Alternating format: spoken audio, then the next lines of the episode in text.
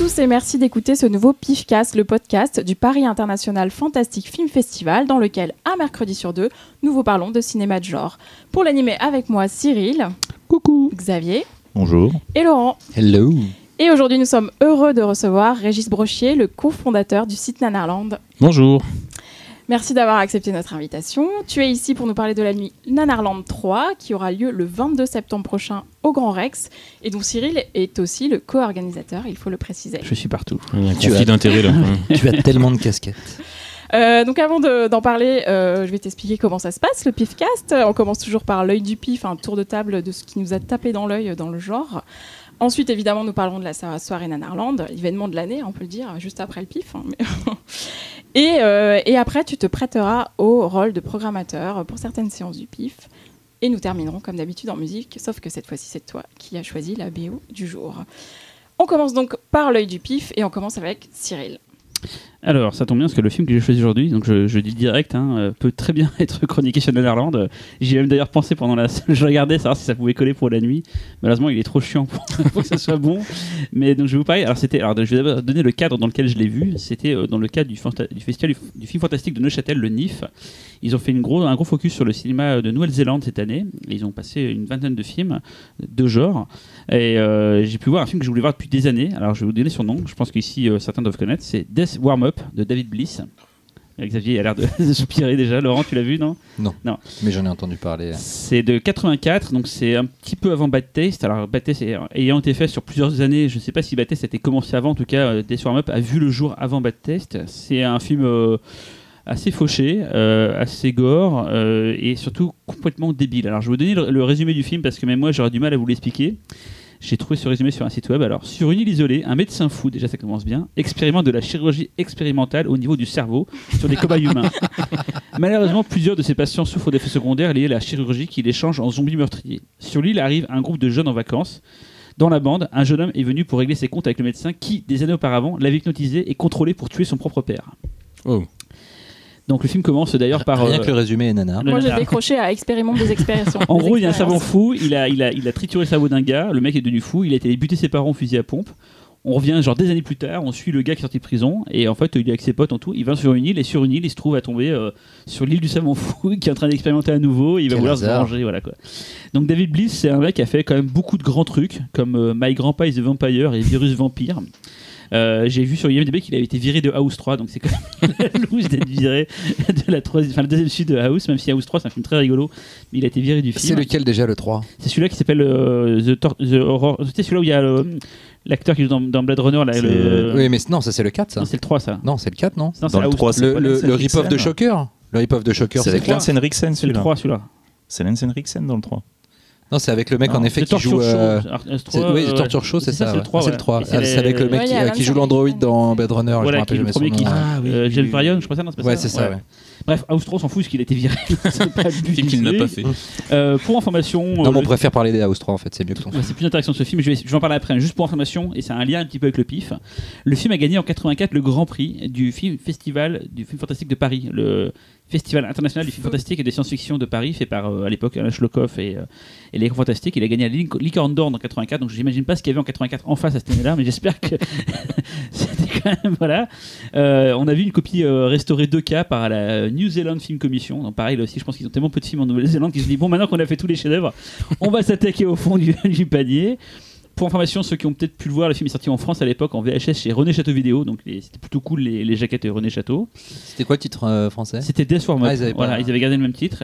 Et donc vraiment, euh, bon, euh, c'est super cheap. la caméra est assez aérienne, ça fait penser un peu à Street Trash, le côté comment ça s'appelle euh, Steadicam. Steadicam et qui se balade pas mal et tout, mais c'est vraiment pourri, c'est c'est surjoue, c'est mais c'est vraiment en fait j'ai vraiment pensé Régis à, à une- un potentiel euh, au départ, je- enfin, au départ je pensais à, à passer le film au pif, puis après je me suis dit non peut-être plutôt à l'extension collective pour le côté rétro.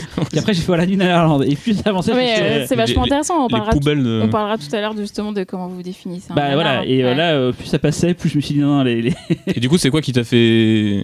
En fait, il y a pas, il y, a- il y a une folie, mais elle est pas aussi euh, starbée que les euh, trucs qu'on peut voir d'habitude euh, qu'on qu'on passe dans la nuit, quoi. C'était, c'était Z, c'était plus Z Ouais. que, que Nanar en fait, euh, parce qu'il y a plusieurs gradations. Il y a le navet qui est juste un film chiant. Il y a le Z qui est fauché, mais qui est pas forcément nul. Mais genre un trauma, c'est un film Z par exemple. Euh, Enfin, pas tous les traumas, mais en général. Et t'as le nanar qui lui euh, transcende le tout. Enfin, on en parlera tout à l'heure dans la notion du nanar, mais voilà. Et celui-là ne rentrait pas du tout dans, la- dans aucune des cases. Il était juste euh, nul en fait. Voilà, Voilà, c'était mon film de. C'est ton coup de cœur. voilà, mon- À toi, Régis. Alors, euh, bah, moi, le dernier truc, euh, je sais pas, qui m'a un peu marqué, surpris en tout cas, c'est euh, c'est une série, c'est le pilote d'une série, le premier épisode de, de Lost in Space sur euh, Netflix, qui est en fait le, le- en fait, le remake de- d'une série des années 60, je crois. Euh, Il y a eu un film euh, très oubliable euh, De Stephen Hopkins. avec, euh, comment il s'appelle, celui qui joue avec Fred- Joey, Matt. Fred, Matt voilà. Et la série, c'était Irvin Allen, je crois, à la prod. Ouais, c'est ça. C'est ça. Et, euh, et en fait, ça a été une euh, très bonne surprise. Je l'ai regardé avec mon fils, sans trop savoir, en me disant tiens, une euh, série plutôt jeunesse Netflix. Et, là, je sais pas, quand même une sorte de petite baffe derrière la tête. Et j'ai pas tout de suite compris pourquoi. Et on a une impression de se trouver vers un peu plus que le simple premier épisode d'une série pour enfants. Et en fait, c'est, je pense avoir compris à la fin parce que c'est réalisé par Neil Marshall. Euh, et là, on se dit putain, le mec, en fait, il, il a quand même une patte, quoi, enfin, qui, qui fait que quand il prend, euh, il a fait aussi des épisodes de, série Games of of Thrones qui sont assez. euh, Enfin, je pense que ça fait partie de ceux qui sont assez scotchants où on se dit tiens, est-ce que je suis encore devant une série, est-ce que je suis devant, devant autre chose? Et je trouvais que en fait, d'un pitch super simple, il arrive à créer une tension. on sait comment ça va se finir en fait, parce qu'on se, se doute bien, c'est le premier épisode et tout, mais il a, il, il a mis des, des trucs cinématographiques dans tout ça. Et, euh, et j'ai été euh, assez scotché euh, en fait sur, sur une heure, c'est ultra efficace. Et j'ai pas encore, enfin j'ai commencé il y a peu, donc j'ai pas poursuivi, mais, mais je, je vais le faire et j'ai pris une petite claque sur ce, sur ce truc qui confirme qu'en fait dans les séries euh, il y a des choses aussi euh, super intéressantes et que c'est vraiment pour eux quoi. Enfin entre les réalisateurs de, de cinéma euh, qui arrivent plus à s'exprimer forcément, qui arrivent plus à, produire des films ou à, ou à les réaliser, il y a, y a- y a des voix comme ça qui se, qui se mélangent. ça arrive souvent quand tu regardes les génériques de séries télé de retrouver plein de, de réals qui ont fait des très bons euh, films mais qui, euh, qui, qui bossent plus. Je pense euh, notamment à un des plus actifs qui est toujours sur les grosses séries de luxe, souvent de genre. le réalisateur de Cube, Ah, Nathalie. Vincenzo voilà, Natali, Natali, ouais. qui ne fait que réaliser de la série télé. Il a fait du euh, Hannibal, il a fait. euh, euh, J'ai vu au générique de quoi récemment euh, Westworld, la saison 2. euh, donc, euh, Ça rassure parce que je me demandais ce qu'il faisait en fait. Mais d'un coup, il continue. ouais, il continue et puis il fait, il fait du gros, il fait les meilleures séries. Ça, ça confirme un peu le statut de réal en fait où tu quand tu vois enfin quand tu sais pas que c'est euh, que c'est le mec qui l'a fait que tu vois que tu dis putain qu'est-ce qui se passe? C'est un peu différent que d'habitude puis après tu vois le nom tu dis ok donc le mec enfin pour moi c'est un bon quoi et, euh, et puis ça confirme un truc que je me dis depuis un moment c'est ça je dis ça parce que je l'ai regardé avec mon fils qui a 11 ans c'est euh, que sera la cinéphilie en fait euh, à terme? Parce que finalement lui il regarde ça il regarde un film le, le lendemain nous on est un peu la, génération où il y a plus de sacré, plus de profane, on regarde un peu de tout, des vieux films, des films récents, du, B, du Z, du, du classique. Et j'ai l'impression que maintenant, la génération à venir, il y a en plus bah, les séries quoi, qui, sur lesquelles ils accrochent. Ils vont un- je me dis, est-ce que ça fait partie d'une évolution de la cinéphilie quoi, Parce que justement, quand on voit qu'en plus, après, c'est des réals de ciné qui sont à la tête de- d'épisodes de séries, qui a des budgets de fou, des effets spéciaux qui sont mieux que ce qu'on pouvait voir dans certains films euh, euh, il y a 15 ans. euh, voilà, ça, ça, ça pose question, mais je- ça peut être aussi rassurant. Quoi. C'est marrant, j'ai enfin, réfléchi un truc au moment où tu as dit ça en fait, mais je me demande si les jeunes, c'est pas, ils accrochent pas aux séries parce que les séries, c'est pas, il y a le côté justement premier épisode comme une sorte de, de découverte. C'est un film, tu le regardes, tu le regardes en entier, il fait une heure et demie, tu le regardes et voilà. Mais une série finalement, est-ce que c'est pas pour un jeune mieux comme ça il peut se dire s'il va accrocher ou pas juste avec. Il goûte en fait. Ouais, il goûte, ouais, Ouais. c'est comme un teaser, comme un, comme un, un, un- un shareware comme disent les, les- les vieux quoi. Mais voilà, c'est. Non, mais ça fait, en plus, ça fait partie de. Enfin, c'est c'est- c'est vrai que c'est sous leur. euh, sous leur pouce quoi. Enfin c'est en gros euh, et quand ils allument la télé nous on avait le choix de mettre euh, un DVD ou une cassette ou de regarder ce que proposait la télé. Euh, eux ben, voilà. Il y avait trois chaînes on était comme des dingues et tout. Et, euh, et eux en fait euh, ça fait partie de, de l'offre en fait. Donc ils se posent, je pense qu'ils se posent même plus la question en fait. Est-ce que je regarde un film une série euh, un- un- autre chose? Ils, pour- enfin ils, ils sont là dedans et je me suis dit que pourquoi pas en fait quoi. Ok. Xavier? Et ben du coup ça tombe très bien. Ah. Parce que moi aussi je vais parler d'une J'ai vu série. l'épisode 2 de Lost in Space. Je vais vous en parler. Ce serait drôle. Euh, non, moi je vais vous parler d'une autre série, une série sci-fi qui a fini sur Netflix d'ailleurs euh, il n'y a pas très longtemps. Donc euh, qui est une euh, série avec Chris Meloni Ah, Happy. Happy. Happy. Ah oui, j'ai vu passer ce truc-là. C'était sci-fi à la base? Ouais, c'est à la base c'est sci-fi et euh, donc en fait bon, le pitch est assez simple. hein. c'est euh, Nick Sachs, euh, un ancien flic ripou qui est devenu tueur à gages euh, pour pouvoir se payer euh, sa coke et son alcool, qui va euh, qui va avoir un gros contrat pour la mafia, qui va se finir avec lui en train de faire une crise cardiaque. Et quand il se réveille à l'hôpital, en fait, il se réveille en voyant une petite licorne bleue qui lui demande d'aller sauver une petite fille qui a été kidnappée par un Père Noël méchant. Voilà. Donc en fait, il s'agit de l'adaptation d'un comics de Grant Morrison. Grant Morrison, euh, pour ceux qui ne lisent pas les comics, c'est un grand. Et pour ceux qui lisent les comics, bah, Les Invisibles, euh, Batman, euh, enfin bon, bref. Euh, à la réalisation, et donc c'est là qu'on revient sur le sujet principal, c'est donc Brian Taylor, donc euh, du duo euh, de Evan Crank, euh, voilà, exactement. Crank, Crank 2, euh, Mom and Dad, Ultimate Game. Ultimate Game. voilà. Et, euh, Et Ghost, euh, Ghost Ghost Rider. Rider 2. ouais, j'allais dire autrement Jonah X, hein, qui est à peu près aussi bien, mais bon. Ultimate Game, c'est celui euh, avec Gerard Butler où, Ouais, c'est celui-là, où il boit un bidon d'essence. Ouais. Ouais, ouais, ouais. Celui-là, il peut J'adore- finir. euh, j'adore il est magnifique. Très tout Irlande, il peut finir. Magique. Il n'y a pas de problème. Il est magique. Et euh, ouais, bah du coup, Happy, en fait, c'est euh, c'est vraiment, euh, c'est vraiment une super série, quoi. Très très sympa, très très dynamique. On trouve vraiment la réelle qui, qui n'arrête jamais. C'est violent?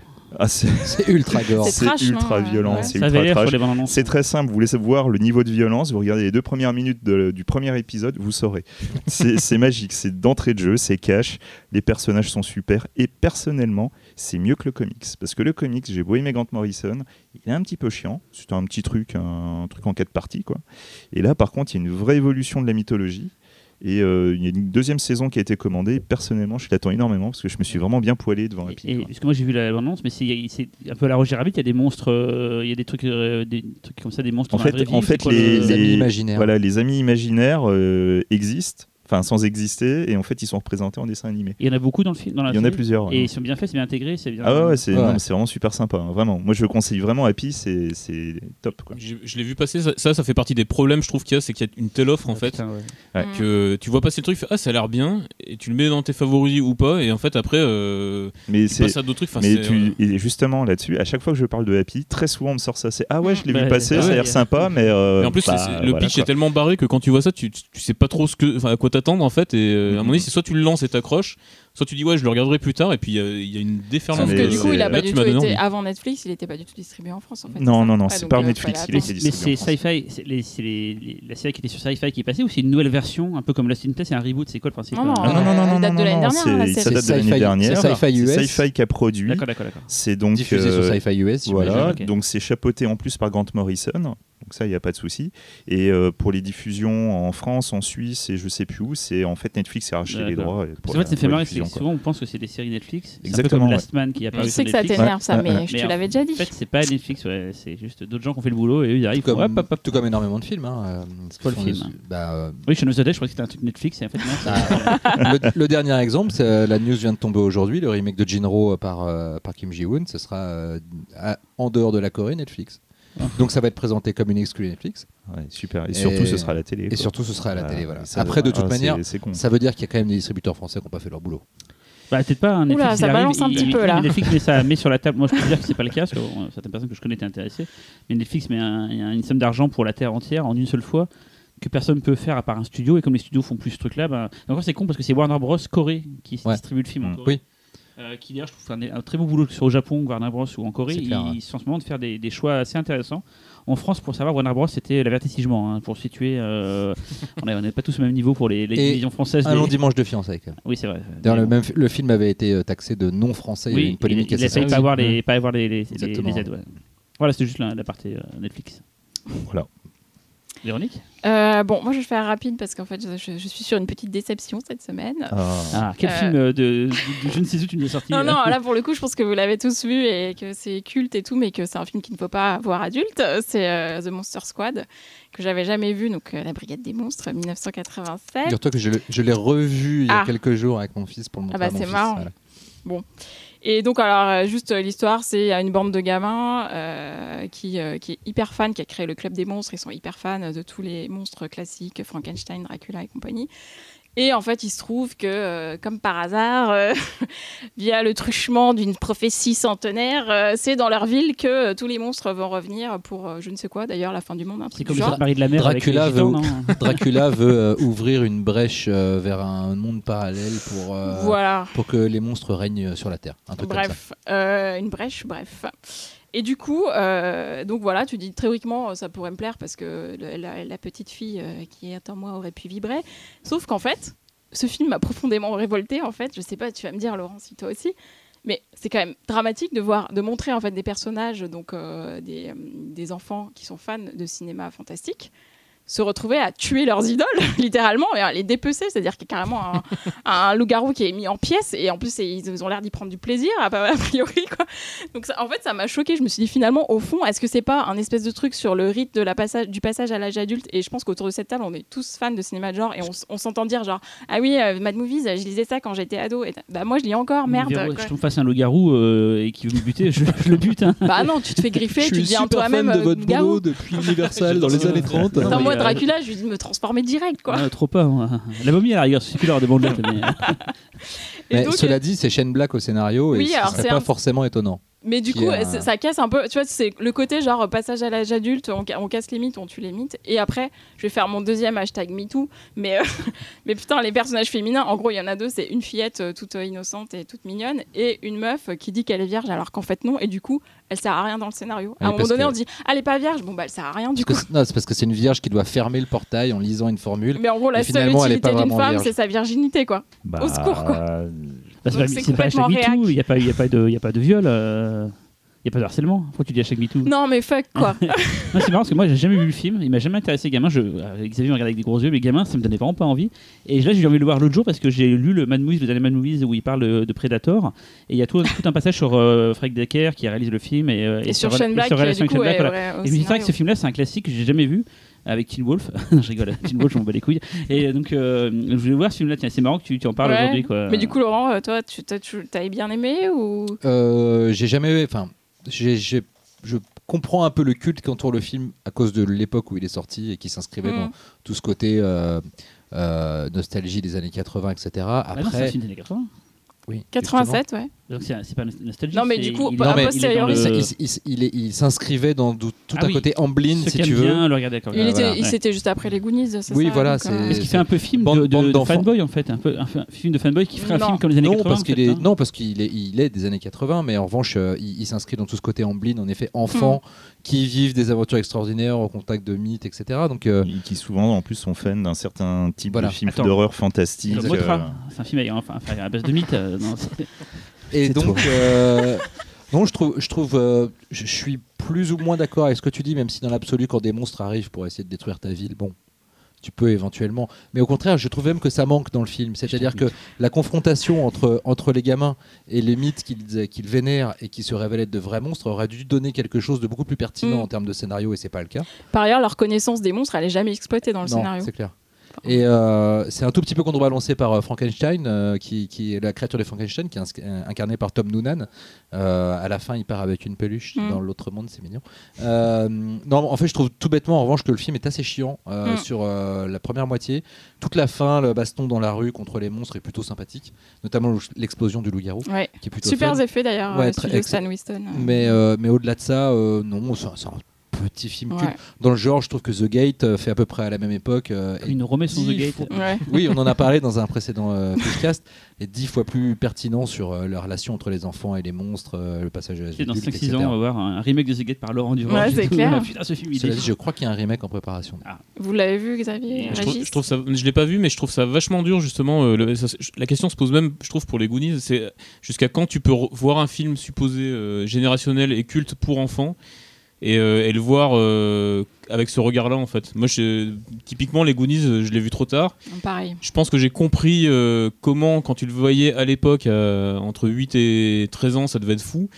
Mais je dois dire que en l'ayant vu euh, trop tard, bah, il- je suis passé un peu à côté quoi. C'est marrant, j'ai- moi c'est Breakfast Club que j'ai vu adulte et que j'ai adoré. Je me suis dit par contre c'est con, je l'aurais vu ça gamin, ça aurait été mon film culte. Ah en bah fait. moi j'étais comme un ouf. j'ai mais, j'ai vraiment euh, adoré, mais ouais. je me suis dit c'est con, je l'ai vu trop tard en fait. Je Euh, pense que ça tient à la, à la qualité de ces films de savoir parler à, à deux âges en même temps, à deux générations en même temps. C'est-à-dire que euh, tu prends un truc comme Histoire sans fin ou, euh, ou Dark Crystal, c'est des films qui ont une noirceur en eux, qui te parlent Mhm. encore quand tu es adulte, mais qui ont aussi un côté merveilleux qui te parle quand tu es enfant. Tandis que des films comme, euh, Mhm. comme ça ou comme euh, tu disais les Goonies ne jouent que sur le côté enfant, et quand tu passes à l'âge adulte, tu. Ouais, un peu gnangnan. Ouais. Voilà. Puis je, je dois dire que moi, par- j'ai un fils donc de 11 ans qui a vu Lost in Space. Et c'est vrai que quand je lui montre des choses, après, euh, il- on se rend compte qu'il y a aussi un décalage entre l'âge où nous on voyait les choses et l'âge euh, auquel eux le voient en fait. C'est-à-dire qu'aujourd'hui, un gamin de 11 ans, il a vu tellement de trucs que lui montrer un film que nous on a vu à 11 ans, je pense qu'on est déjà presque en décalage. C'est-à-dire Ah ouais qu'il y a presque Parce que 3 je ans d'écart pour moi. osent quoi. pas montrer certains films d'horreur que moi j'ai vu à 11-12 ans et ils disent genre Evil Dead machin tout, je- il faut pas regarder ça à son âge alors que je les ai vus à, la- à cet âge-là. Donc des fois il y a des Ouais, ça recule, des fois ça avance. c'est- c'est- Mais ils disent regarde comment il a tourné Cyril, je veux pas que tu deviennes comme lui. Non, mais des fois sur les effets spéciaux, ils ont un Ouais. regard maintenant Ah qui est vachement ils sont éveillé cruels, euh, hyper hein. cruel quoi. Sont, Donc euh, ça les sort, tu vois. Ghostbusters par exemple, on était super content de lui montrer. Et il nous avait dit poliment que où il Ouais. voyait ce qu'il y avait de rigolo, mais que par contre c'était quand Bah, même quand t'as super un mal filtre fait. quoi. Snapchat qui fait mieux, euh, tu vois. euh, Père, je vois très bien l'humour de votre film, mais je n'adhère pas totalement au sujet. C'était un peu ça quoi. Petit con va. Bah, moi, en fait, euh, moi, je l'avais vu. euh, à peu... C'était à peu près l'époque où, en plus, je commençais à m'intéresser euh, au monstre universal. Donc, euh, forcément, moi, il y y a- il y a un truc particulier. Je crois que c'était l'époque où tu commençais à t'intéresser aux vierges qui n'étaient pas vierges. Aussi.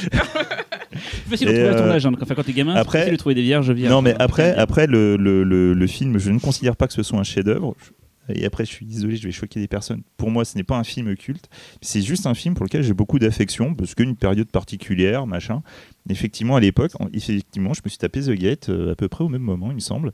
Et The Gate, euh, oui, effectivement, c'est. c'est J'allais dire, moi, je me suis tapé ta c'est- mère, mais C'est vraiment pas le- un paquet de propos. niveau dessus, quoi. The Gate, dont on rappelle que le titre en français est la La fissure. Mais voilà, après, euh, bah, pff, moi, pour mes gosses, non, je pense pas que Monster Squad sera dans les priorités que je montrerai. euh, voilà. Il y a Tous les Godzilla d'abord avant. Mais non, mais par exemple, l'histoire du cinéma chinois aussi. l'année dernière, en fait, à mes nièces qui ont euh, 11-12 ans, en fait, je leur ai montré la planète des singes. En, en fait, elles voulaient voir les nouveaux. Je me suis permis de leur dire que c'était un peu trop violent pour elles et tout. Donc, Ah bah, mon fils, mon fils l'a vu les trois déjà. hein. Ouais, bah, ouais. Et Bah, il, a, après, il- euh, il a vu aussi la première, mais peut-être à 8 ans quoi. Enfin le, Ah la ouais. première, hein. la première. euh, Parce que le ju- film. justement, moi j'ai montré le- la version euh, Charlton Heston et en fait, euh, en regardant un peu avec elle, je me suis rendu compte qu'en fait, la version Charlton Heston, Elle est elle est quand même bien euh, ouais. le, le début. En et en fait, Xavier, c'est le bâtard. Le, le gamin veut voir Batman, il lui met le Batman de 66. Tu vas commencer bien. par le Ah, début, tu vas lire tous les comics. non, mais il- c'est un chef-d'œuvre. Mais le gamin, il s'attend à Nolan et tout. Tu lui montres. euh, Hum, Tu lui, fais- mais tu lui fais croire que c'est celui-là, le Nolan. Mais si, tu diras à l'école que tu l'as vu et tout. Avec le bat-requin et tout. mais tu vois, pas, et du coup, tu peux avoir de bonnes surprises parce que bon, elles m'ont quand même posé des questions du genre, non mais c'est en couleur ton truc? Non mais eh, oh. Oh. Est-ce que ça prend un 33 respecté euh, Bon, voilà, mais en fait, elles l'ont regardé et à la fin, je vous jure, le, le- le- le plan final, elles étaient tellement à donf dessus quand elles ont, elles ont compris ce qu'était la statue que tu commençais à voir, Ah oui, mais ouais. elles ont crié en même temps. Et ça, ça fait super Ah, ça plaisir. fait plaisir ça. Ouais, ouais. Comme Quand j'ai montré Alien 2 à mon fils qu'il a fait à la fin, me demande même pas mon film préféré de ma vie. Ah. Moi, toi, Laurent, ton œil. Euh, Alien 2. Mon deuil. Euh, c'est un film français, c'est un drame. Ce n'est pas Ah, du tout on a dit qu'on fantastique. avait Ça fait ouvert- rêver, On a dit qu'on avait ouvert la dernière fois, mais je pense qu'on a un peu trop ouvert les vannes. Gavin, Ce n'est pas Ah, du tout putain, fantastique. Ça date de 2017. C'est avec Denis Ménochet et Léa Drucker. Ça Ah, s'appelle t'as Jusqu'à la garde. beaucoup. Oui. Ça s'appelle Jusqu'à la garde. Euh, et c'est euh, sur le papier. Profonde. Christine Lagarde. Sur le papier, ce n'est absolument pas pour nous, puisque c'est l'histoire euh, d'un couple qui vient de divorcer. Euh, le mari est plutôt violent. Ils se battent pour euh, la garde de- du fils. Euh, il y a un- euh, une grande fille et un, et un petit garçon. Euh, le père arrive à obtenir une garde et il essaye par le truchement de l'enfant de se réimmiscer dans la vie de son ex. Euh, jusqu'à devenir extrêmement inquiétant. En fait, c'est un film de boogeyman Mm. dans un cadre social euh, extrêmement réaliste et c'est ultra tendu du slip en termes de traitement. C'est vraiment flippant. Euh, C'est-à-dire que pendant tout le film, tu as des scènes totalement normales, notamment une, une très longue scène de fête familiale euh, dans une espèce de maison des fêtes de, n'importe quel bled, et, euh, et où tu sais que euh, le père risque de débarquer. Et il y a une putain de tension alors qu'il se dit à peu près jamais rien. Et euh, le film va comme ça en, en- en gradation jusqu'à vraiment devenir un film de Boogeyman très brièvement à la fin, mais du coup, t'es es vraiment accroché. Ça joue super bien. Ménochet, il est terrifiant. Il, est sou- il est souvent mortel, Ménochet. ouais. Euh, là, en plus, il a pris, la, il a pris de, la, de la masse euh, et Encore, du gras pour être euh, Oh là là. encore plus impressionnant. Donc, le mec est terrifiant dès qu'il ose la voix. Tu, Le gamin tu est, flippes. est mortel aussi. Ouais. Le, le gamin, il est incroyable. Léa Drucker, super bien. Franchement, euh, Le gamin d'ailleurs jouera dans le prochain film de Fabrice Duvel. Tout à fait. Adoration. Tout à fait. Et, euh, et je regrette qu'on n'ait pas pu en parler dans Mad Movies. Et euh, c'est euh, parfois la limite euh, de, notre, euh, de notre possibilité de tout voir et aussi du travail des attachés de presse. Euh, C'est-à-dire qu'on aurait complètement pu parler du film. Mais euh, quand, tu regardes. que Quand tu un- vois la bande-annonce et quand tu regardes le sujet, tu ne te rends absolument pas compte de le traitement que va avoir le film. Et personne n'est venu nous voir en disant Eh, c'est peut-être pour vous, venez le voir. comment tu que les attachés de presse, je sais pas pour parler mal de leur travail, mais puis dit en seule seconde, tiens, ça peut intéresser Mad Movies ou les fantastiques ou autre et tout. euh. Bah, il suffit juste de connaître les canards auxquels tu es Oui. censé présenter tes films. Ouais, mais du coup, je, Ou pas. je- je- Ah, je- c'est là que je les comprends, c'est que euh, c'est ouais, c'est peut-être ouais, par je sais pas quoi, mais je, vois très- je, je- je peux comprendre pourquoi ils n'aient pas pensé à vous en fait. en tout cas. Je peux comprendre le Ouais. pourquoi. Oui, oui, je peux comprendre, mais c'est vraiment dommage parce que je pense que le film euh, méritait Mm. qu'on en parle. Et, euh, Aladdin, et vous en avez parlé par exemple Non, Et Aladdin, ça, c'est un fantastique. choix. Oui, voilà. mais d'accord, c'est vrai. Et vous étiez Ils vont invité. se rattraper avec Voilà, la avec 2. Aladdin. Ah, la deux. Euh, donc voilà, euh, je sais pas qui l'a vu autour de Moi, je cette l'ai table. vu. Non, pas vu. Mais du coup, j'ai très envie de le voir. Alors, moi, juste pour. Et qu'est-ce qui t'a motivé à le voir du Ouais. coup Enfin, Euh, bah, euh, du coup, on m'en a parlé euh, en bien après sa sortie. Euh, J'avais raté la sortie salle et, euh, et il est sorti en vidéo. Donc, euh, je, je l'ai enfin, je l'ai- j'ai rattrapé en VOD euh, la, la semaine dernière. Et euh, franchement, euh, franchement euh, j'ai pris une claque. Moi, j'ai vu au cinéma parce que j'ai un peu le pif pour les bons films. Oh, oh. Euh, non, non, j'avais, euh, enfin ouais, j'en avais eu des très très bons échos et du coup, je suis allée le voir en salle et vraiment, euh, un- ça prend à la gorge et le personnage de l'enfant, comme disait euh, Cyril, est vraiment vraiment ambigu et il y a vraiment ce côté thriller. euh, et en plus, les, les jeunes euh, acteurs jouent bien, ce qui est quand même assez rare dans le cinéma Bah, français. tout le monde joue bien, en plus. Acteurs, ils font vraiment euh, enfants Ouais. réels. Ouais. tout le monde joue bien, ce qui est assez C'est rare. bien ouais. écrit et Léa Drucker, je suis assez fan euh, de. Alors, moi, je suis très fan de. Léa Drucker Ouais. aussi. Et moi, je vais dire un truc qui va être bizarre, que les gens vont pas comprendre, mais moi, je l'ai pris C'est que pour un film t'a document. sexuellement excité. Non, je l'ai pris pour un documentaire. D'accord. Parce c'est que bizarre, à ouais. peu de choses près, j'ai vécu pareil dans mon enfance avec mes parents. D'accord. ok. J'ai jamais été aussi loin que dans le Oh. film, mais non, limite, je, suis, putain, c'est- je me suis dit, c'est vachement bien documenté parce que ça se passe vraiment comme ça, quoi. Donc moi, j'étais un peu en mode, euh, ah, c'est, ça rappelle des souvenirs, c'est cool. Donc voilà, donc mais c'est pas passé comme ça, moi. Mes parents sont jamais battus, machin et tout, mais voilà, c'est juste pour dire que euh, j'ai trouvé que c'était très bien documenté, comme tu dis, la montée en tension et, et la fin. On peut pas dire pourquoi, mais c'est tétanisant, quoi. C'est clair. Mm. C'est un premier long métrage de Xavier Legrand et, et euh, inutile de dire qu'on a hâte de voir Et là-dessus. Il y a une belle musique dans mes souvenirs aussi. Je sais Ouais. plus qui l'a fait. C'est pas, non, c'est pas Rob, hein, c'est. a- Euh, non. fact- Fact-checking de, de Véronique. euh, voilà, j'ai- attendez. j'ai euh, j'ai la fiche Ah. technique sous les yeux, Et donc je vais Ah. pouvoir tout vous dire. Parce que la musique était mortelle dans. Euh, dans mon souvenir, tu dis des conneries parce qu'il n'y a pas de musique. Il y a zéro Mais zik dans ça, le c'est les film. bonnes musiques, c'est quand on les, on- Voilà. on les Non, retient mais pas. sérieux, en en fait, euh, Il y a zéro. En fait, je viens de me rappeler que je me suis fait la réflexion à la fin du film et sur la fiche technique, il n'y a pas de compositeur, il y a zéro musique. souvenirs, j'ai un souvenir d'une musique. C'était moi qui planais du fion. En fait. Alors non, par contre, il y a une fête pendant laquelle il y a de la musique. Voilà, C'est cette musique-là est. T'as vu chez La- Stowell, la, la- la chenille et la Ah. danse des canards, Ah, super bien. Boris. Une tension pendant la danse des canards. Bon. Eh bien, merci à vous. On passe au dossier. Le samedi 22 septembre, au Grand Rex, aura lieu la troisième nuit Nanarland. Régis est ici pour en parler avec nous, puisque tu es cofondateur du site Nanarland. Et Cyril euh, co-organise cette soirée avec toi et avec plein d'autres personnes, j'imagine. Alors, raconte-nous un peu, pour commencer, Nanarland, qu'est-ce que c'est? Alors, Nanarland, c'est un site euh, consacré aux nanars, aux mauvais films sympathiques. C'est un site, euh, enfin, ça, ça devient maintenant euh, une espèce de dinosaure de- des internets parce que le site a 17 ans. Et euh, ouais, ça nous rajeunit pas.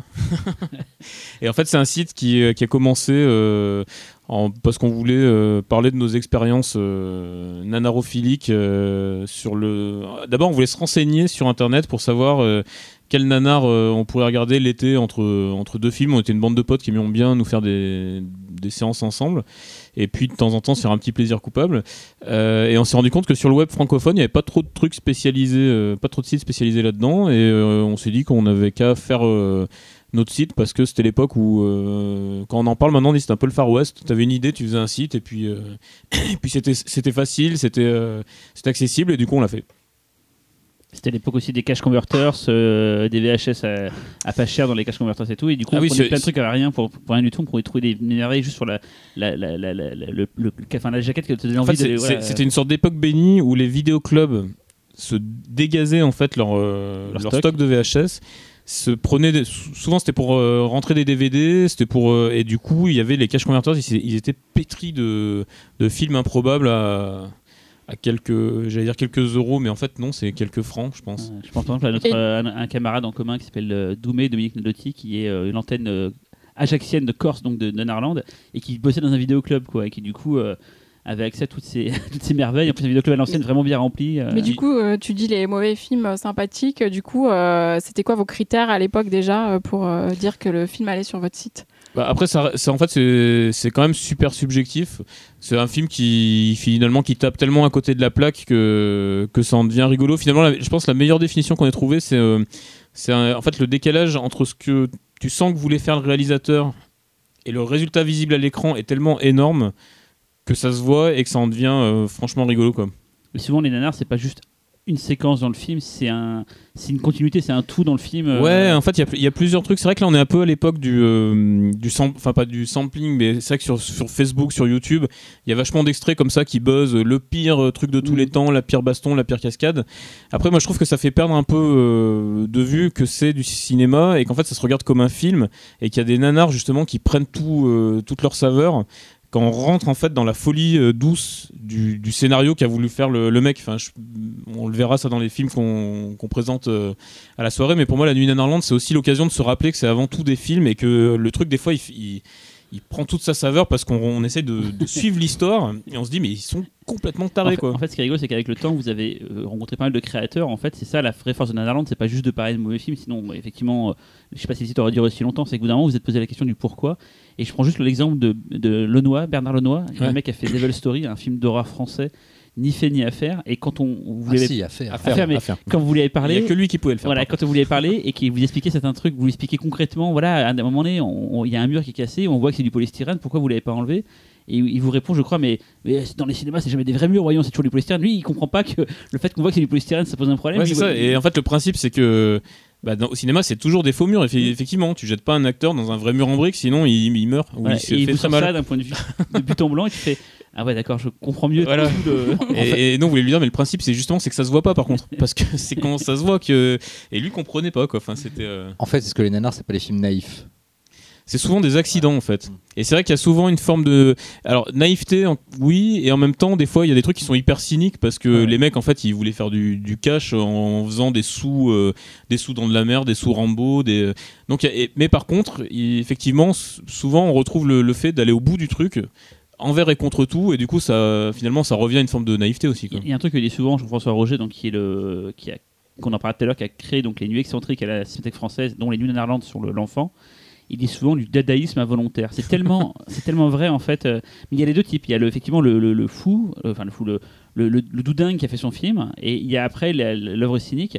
Et ce qui est intéressant, c'est qu'un un film, c'est pas comme un bouquin que tu écris tout seul en fait, et finalement que tu peux écrire tout seul dans ton coin, un truc complètement barré et, et le donner à la face du monde. Un film, c'est tellement d'étapes, c'est tellement de gens concernés qu'à des moments tu te dis mais comment, comment cet accident industriel, comme tu dis, comment ça a pu arriver jusqu'au bout, jusqu'à ça, même des fois des gros trucs, je pense à Cinéman de Yann Moix qui est produit par la Gaumont, quand tu vois le film au final tu fais mais comment à une époque aussi récente que maintenant un film comme ça peut avoir existé alors que normalement à plein moment des gens se sont dit mais stop stop on arrête tout non non c'est là où je trouve qu'on retombe dans la notion de naïveté, et moi, c'est ce que je trouve en même temps beau et intéressant en fait dans le cinéma.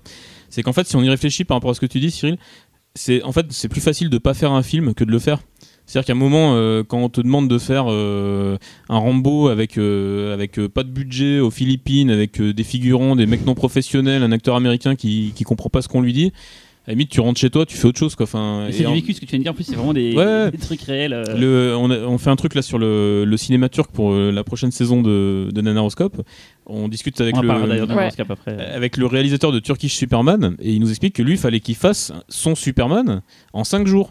Et il venait de voir le film de Richard Donner et après il rentre et il se dit bah euh, faut que je fasse Superman quoi. Enfin, euh, et lui il a 5 jours, euh, des techniciens euh, complètement à la ramasse, zéro budget et du coup il finit par c'est sa femme qui lui coud un big Jim avec le costume de Superman et puis il se rend compte que quand il ouais. le suspend un fil devant des images d'Istanbul qu'il a tourné qu'un peu par hasard, Bon bah Superman vole donc il peut faire son film quoi. En fait, ce qu'on se dit des fois entre nous pour dire ah, ce truc, il a fait comme ça, et en fait, En c'est fait, il- vraiment passé comme ça. quoi. c'est quand même ouf quand même. En fait, c'est comme si c'était des potes qui faisaient un film entre eux, sauf que là, c'est fait avec de la pellicule et ça va être projeté après dans les cinémas de tout le pays. Quoi. Ouais, mais avec la différence, et je trouve que c'est c'est ça qui est hyper important, c'est que c'est pas des films de potes en fait. Oui. C'est pas des délires faits pour se marrer entre eux, parce que justement, c'est là où des fois on nous dit ouais, tel film, machin, on a fait ça avec des potes. euh, Et en fait, c'est des gens qui essayent, Qu'ils y Ils- croient, ils- ils y croient en fait. ils y croient et ils font pas ça pour se faire marrer les uns les autres. En fait, ils font, ils portent le film quoi. C'est dans, puis c'est dans une industrie, ça s'inscrit dans Ouais. une industrie.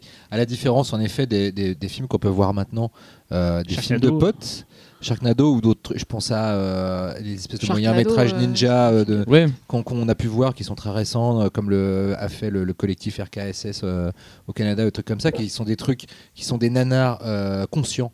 Ouais. Des Mais nanars. qui, qui, du coup ne et sont pas des ne en fait. voilà, pour moi, Et c'est les pires. C'est vraiment les pires. Ah ouais, c'est clair. Bah, c'est, Bah, ça pour moi, c'est des- les erreurs, des vraies erreurs, mais ça les, ça les fait pour de vrai. Donc, C'est des euh, films référentiels en fait, c'est des hommages, des clins d'œil, mais c'est pas, en tout cas, c'est pas des nanars quoi. C'est marrant d'ailleurs parce que des fois des gens font des nanars. Je pense à Birdemic par exemple, qui est un film avec des attaques d'oiseaux, mais alors euh, c'est, horrible. Des attaques de quoi d'oiseaux, mais façon synthèse. avec Des attaques de gifs animés d'oiseaux.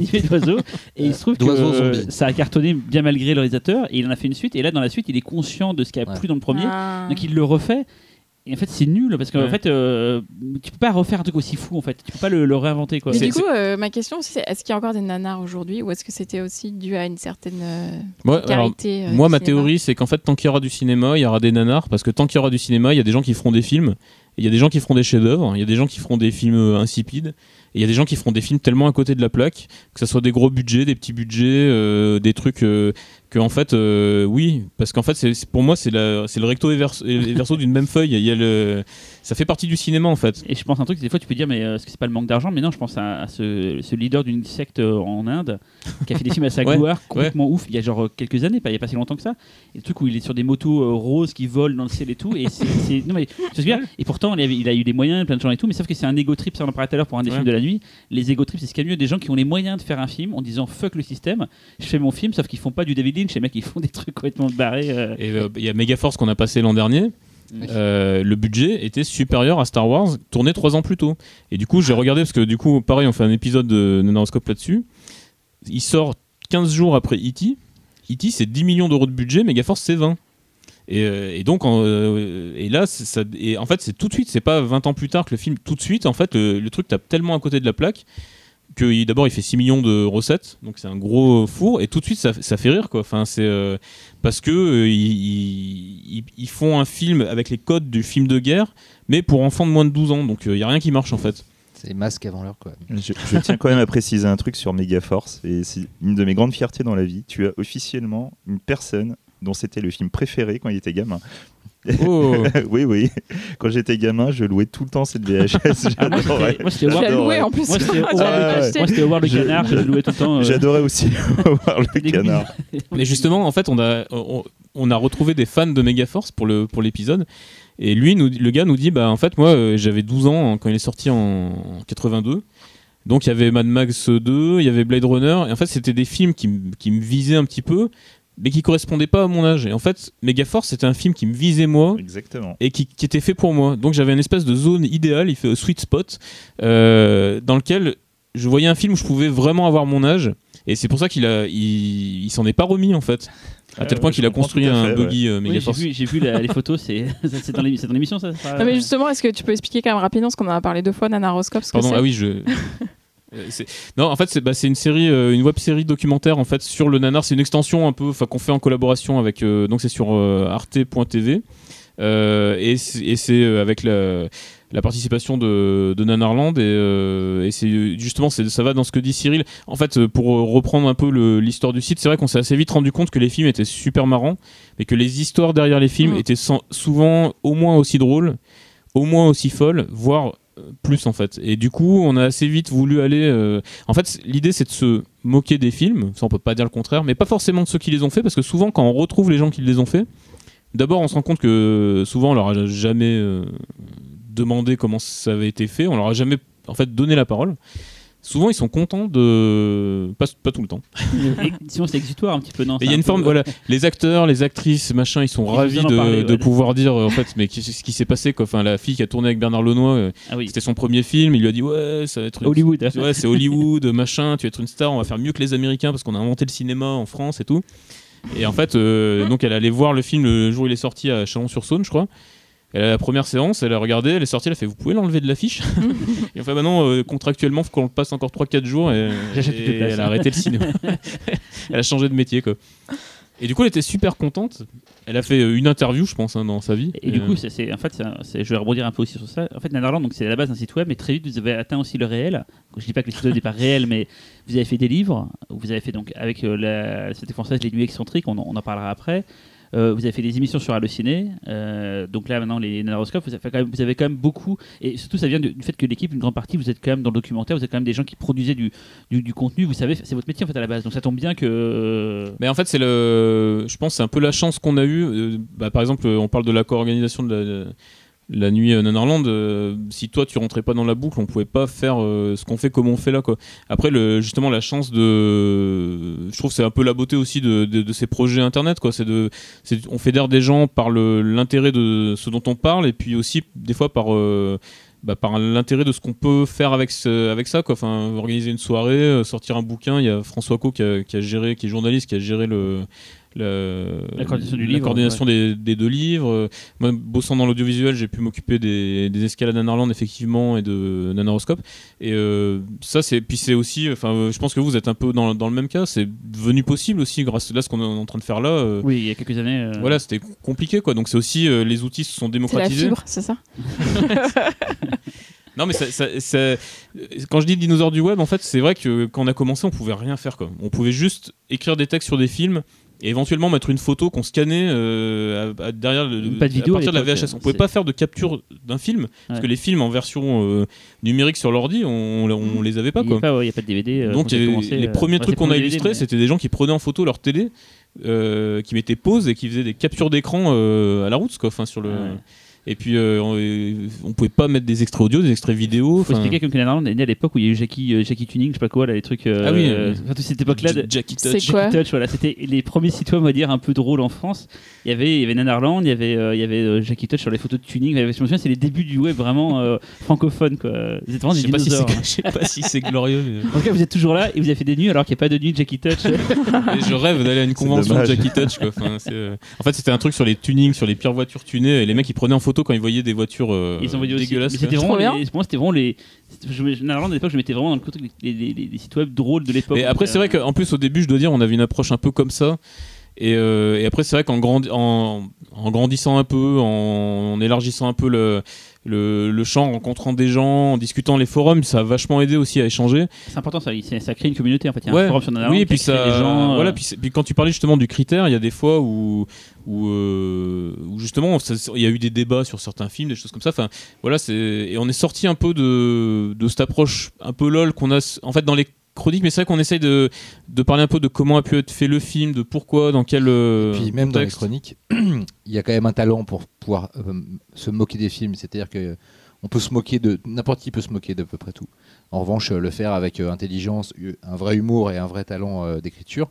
Euh, par contre, c'est pas donné à tout le monde. Moi, je me rappelle euh, au début de Netherlands, quand ce n'était que de l'écrit, avoir pleuré de rire devant certaines chroniques, mais je n'en pouvais plus. Je les faisais lire avec à mes potes et tout, et c'était, euh, il y, a- un vrai talent. Et c'est le, on va en venir, on va en discuter, mais l'évolution de la, façon dont le nanar est aujourd'hui consommé par une certaine génération qui est venue après, euh, c'est pas du tout la même chose. C'est-à-dire qu'il n'y a, il y a, pas de, il y a pas de recul et il n'y a pas n'y d'intention pas- il y a journalistique. pas d'amour non Et plus. il n'y a pas d'amour. Et c'est juste de se moquer pour se moquer. Vous, ce que vous avez toujours fait, c'est de montrer en effet que ces films sont dignes d'intérêt.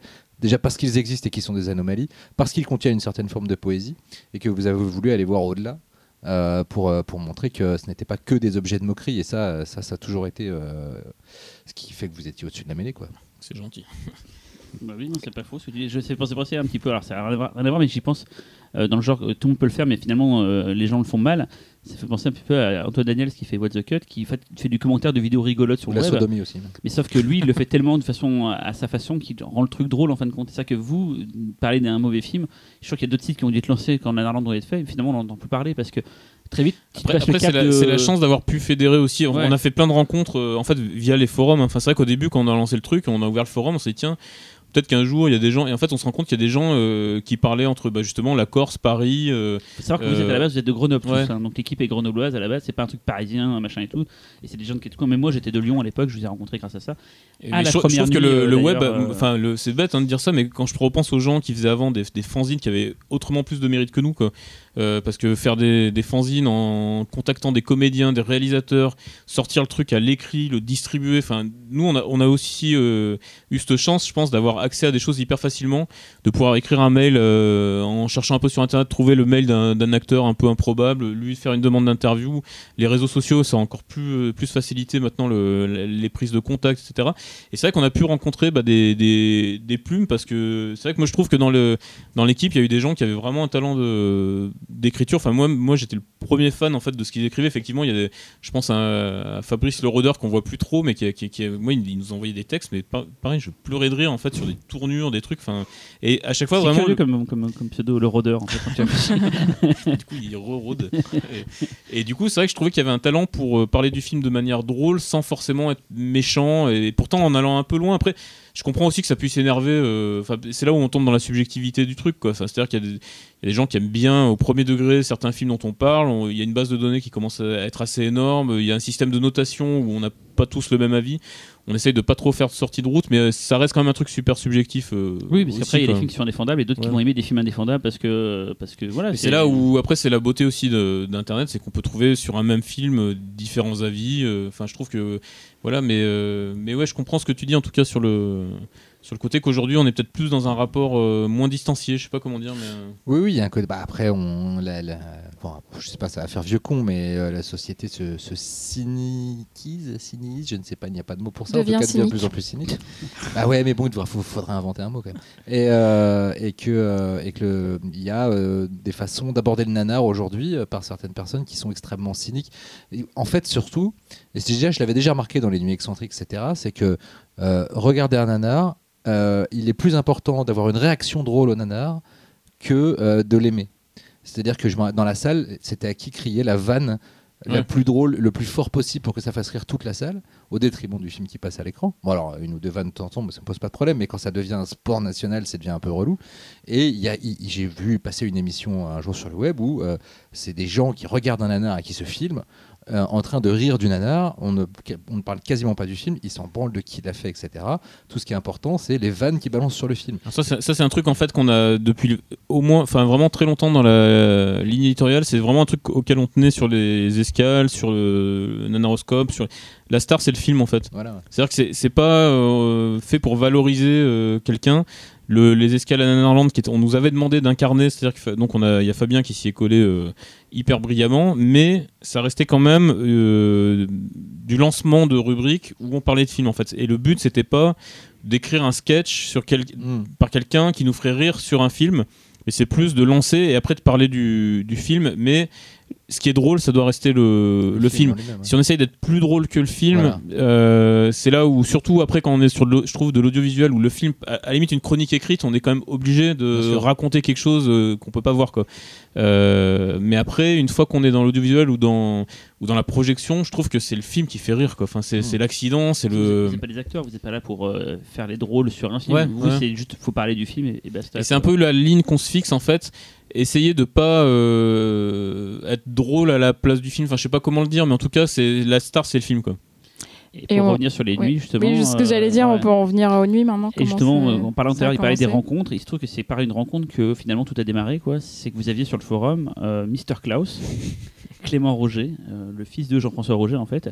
Et c'est lui qui a permis de faire le pont. Il faut, faut quand même lui rendre hommage. Ouais, Jean-François Jean-François Roger étant. directeur de la Cinémathèque française, euh, journaliste au Monde, enfin plein d'autres trucs. Et c'est, c'est, je crois, si je me trompe pas, euh, je vais essayer de le continuer, mais c'est que le, la Cinémathèque déménageait du Palais de Chaillot pour aller à Bercy. Et là, je te laisse continuer.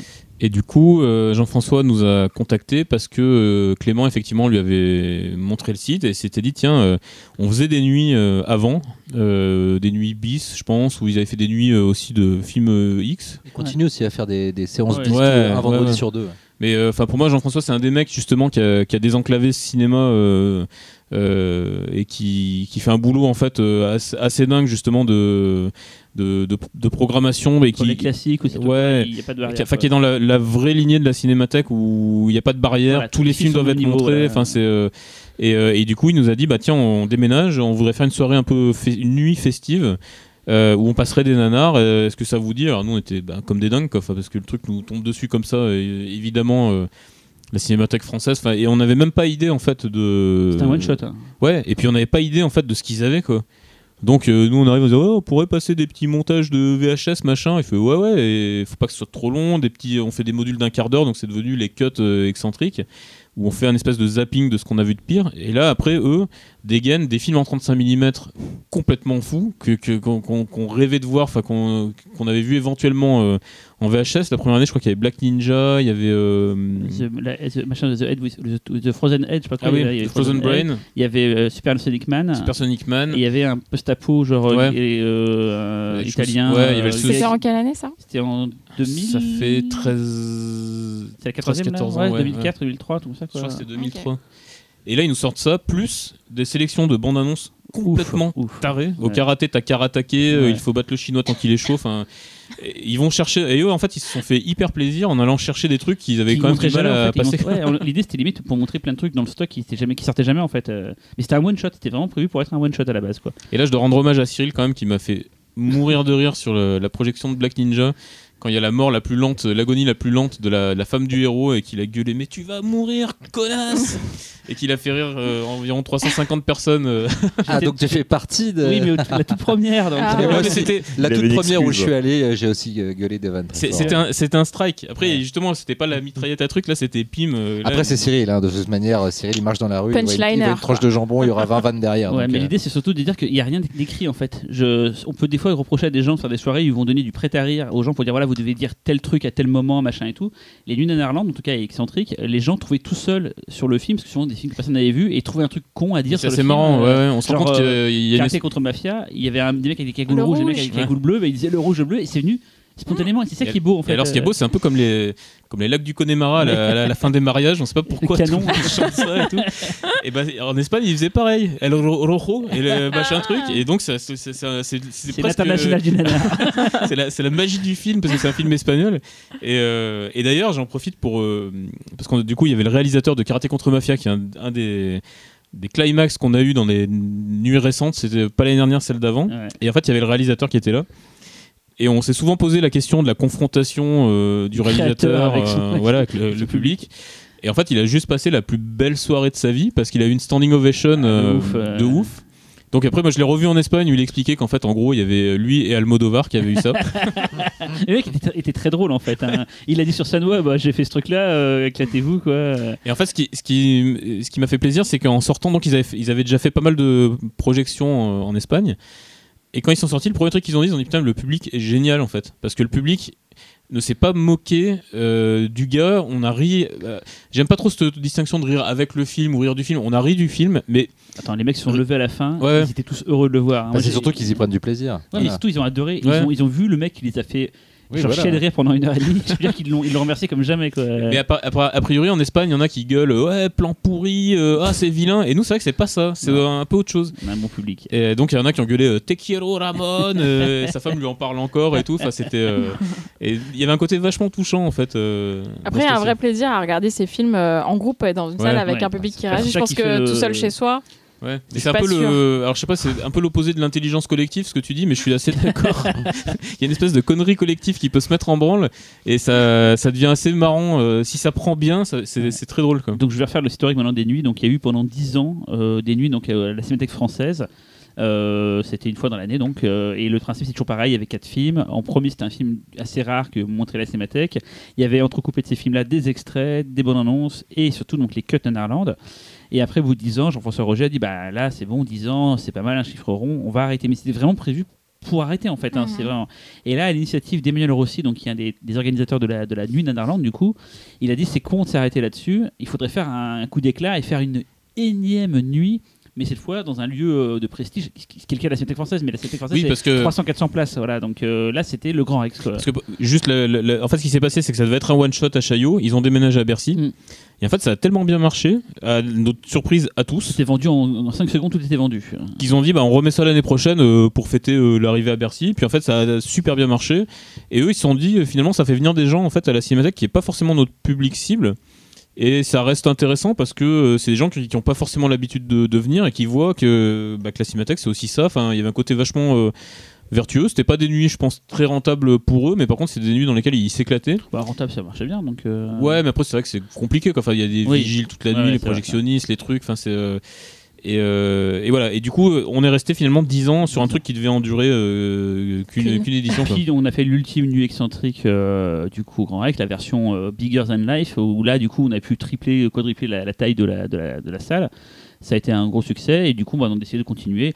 Nuit excentrique, on essaie de Nuit Netherland parce que finalement c'est quand même le nom du site qui est à l'origine du, du truc. Donc voilà, c'est de Nuit Netherland. Moi je suis arrivé à ce moment-là, d'ailleurs, je suis arrivé au passage au Grand Rex parce que quand vous étiez à la, à la, Cinémathèque française, finalement vous apportiez que les cuts et vous participez à la programmation, mais ça s'arrêtait à ça. Là il fallait tout faire en fait et du coup bah j'ai apporté mon, mon- Une expertise. mon expertise faire, sur le. Oui, là, il faut mettre des coussins péteurs. Là, il faut mettre.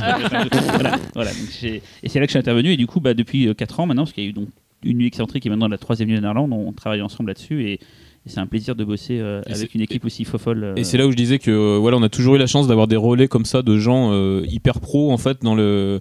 C'est-à-dire qu'en fait, on n'aurait pas pu le faire que sans Cyril, on se serait, euh, je pense, planté parce que d'abord, on n'avait pas idée de ce que ça voulait dire de faire une soirée comme ça euh, dans une salle comme ça. Et je suis puis, le lapin euh, d'Alice avec mon, mon réveil. Je Ouais. fais, on est en retard, on est en retard, on est en retard. non, mais voilà, après, il faut un sens aussi de l'anticipation qu'on a Bah, je absolument passais, pas. d'ailleurs, il y a Étienne aussi qui fait la, Oui. qui est le technique du PIF qui bosse aussi sur la nuit de Néerlande. Euh, L'équipe de- d'attaché de presse, les miens, bosse aussi sur la nuit de Néerlande. Enfin, il a- il, ramené son possi. J'ai euh, ramené, voilà, j'ai ramené un peu mon crew, quoi. Et bah, du coup, c'est un truc qui se faisait aussi beaucoup, on n'en a pas parlé, mais c'est qu'il y a des quiz aussi. Il y a Rico et, euh, et Fabien, du coup, Richard et Fabien, qui, qui toute la nuit vont euh, une sorte de fil conducteur avec des, des quiz avec la salle qui participe et tout. Enfin, c'est c'est plein de trucs, hein. c'est vraiment. euh, c'est c'est pour ceux qui l'ont jamais fait, parce que le but, c'est aussi de vendre cette nuit à des gens qui ne Est-ce que coup, pas. on euh, parlerait pas de cette troisième édition et bah voilà. Ah ouais, tiens, bonne idée. Allez. Ce sens de la. Et bah, Ah, Régis, alors, c'est quoi le premier film? Alors, le premier film, c'est marrant. Alors, on peut, on peut rembobiner à la toute première nuit excentrique. Jean-François Roger nous contacte. euh, on se dit, tiens, qu'est-ce qu'on pourrait passer? Premier film qui vient à l'idée, c'est ben, faut passer Whitefire, Vive pour survivre, le diamant de Jean-Marie Palardi. Trois titres. hein. Trois titres pour un seul film. film. Euh, ça suffit même pas en fait. Il lui en faudrait 14 quoi pour. euh, et encore. Euh, donc c'est euh, c'est un film qui, qu'on- bah, qui est un, un truc un peu fondateur pour nous. On parlait des, des, des nanars qu'on piochait un peu au pif dans les, enfin au pif, euh, ah, wow, wow, wow.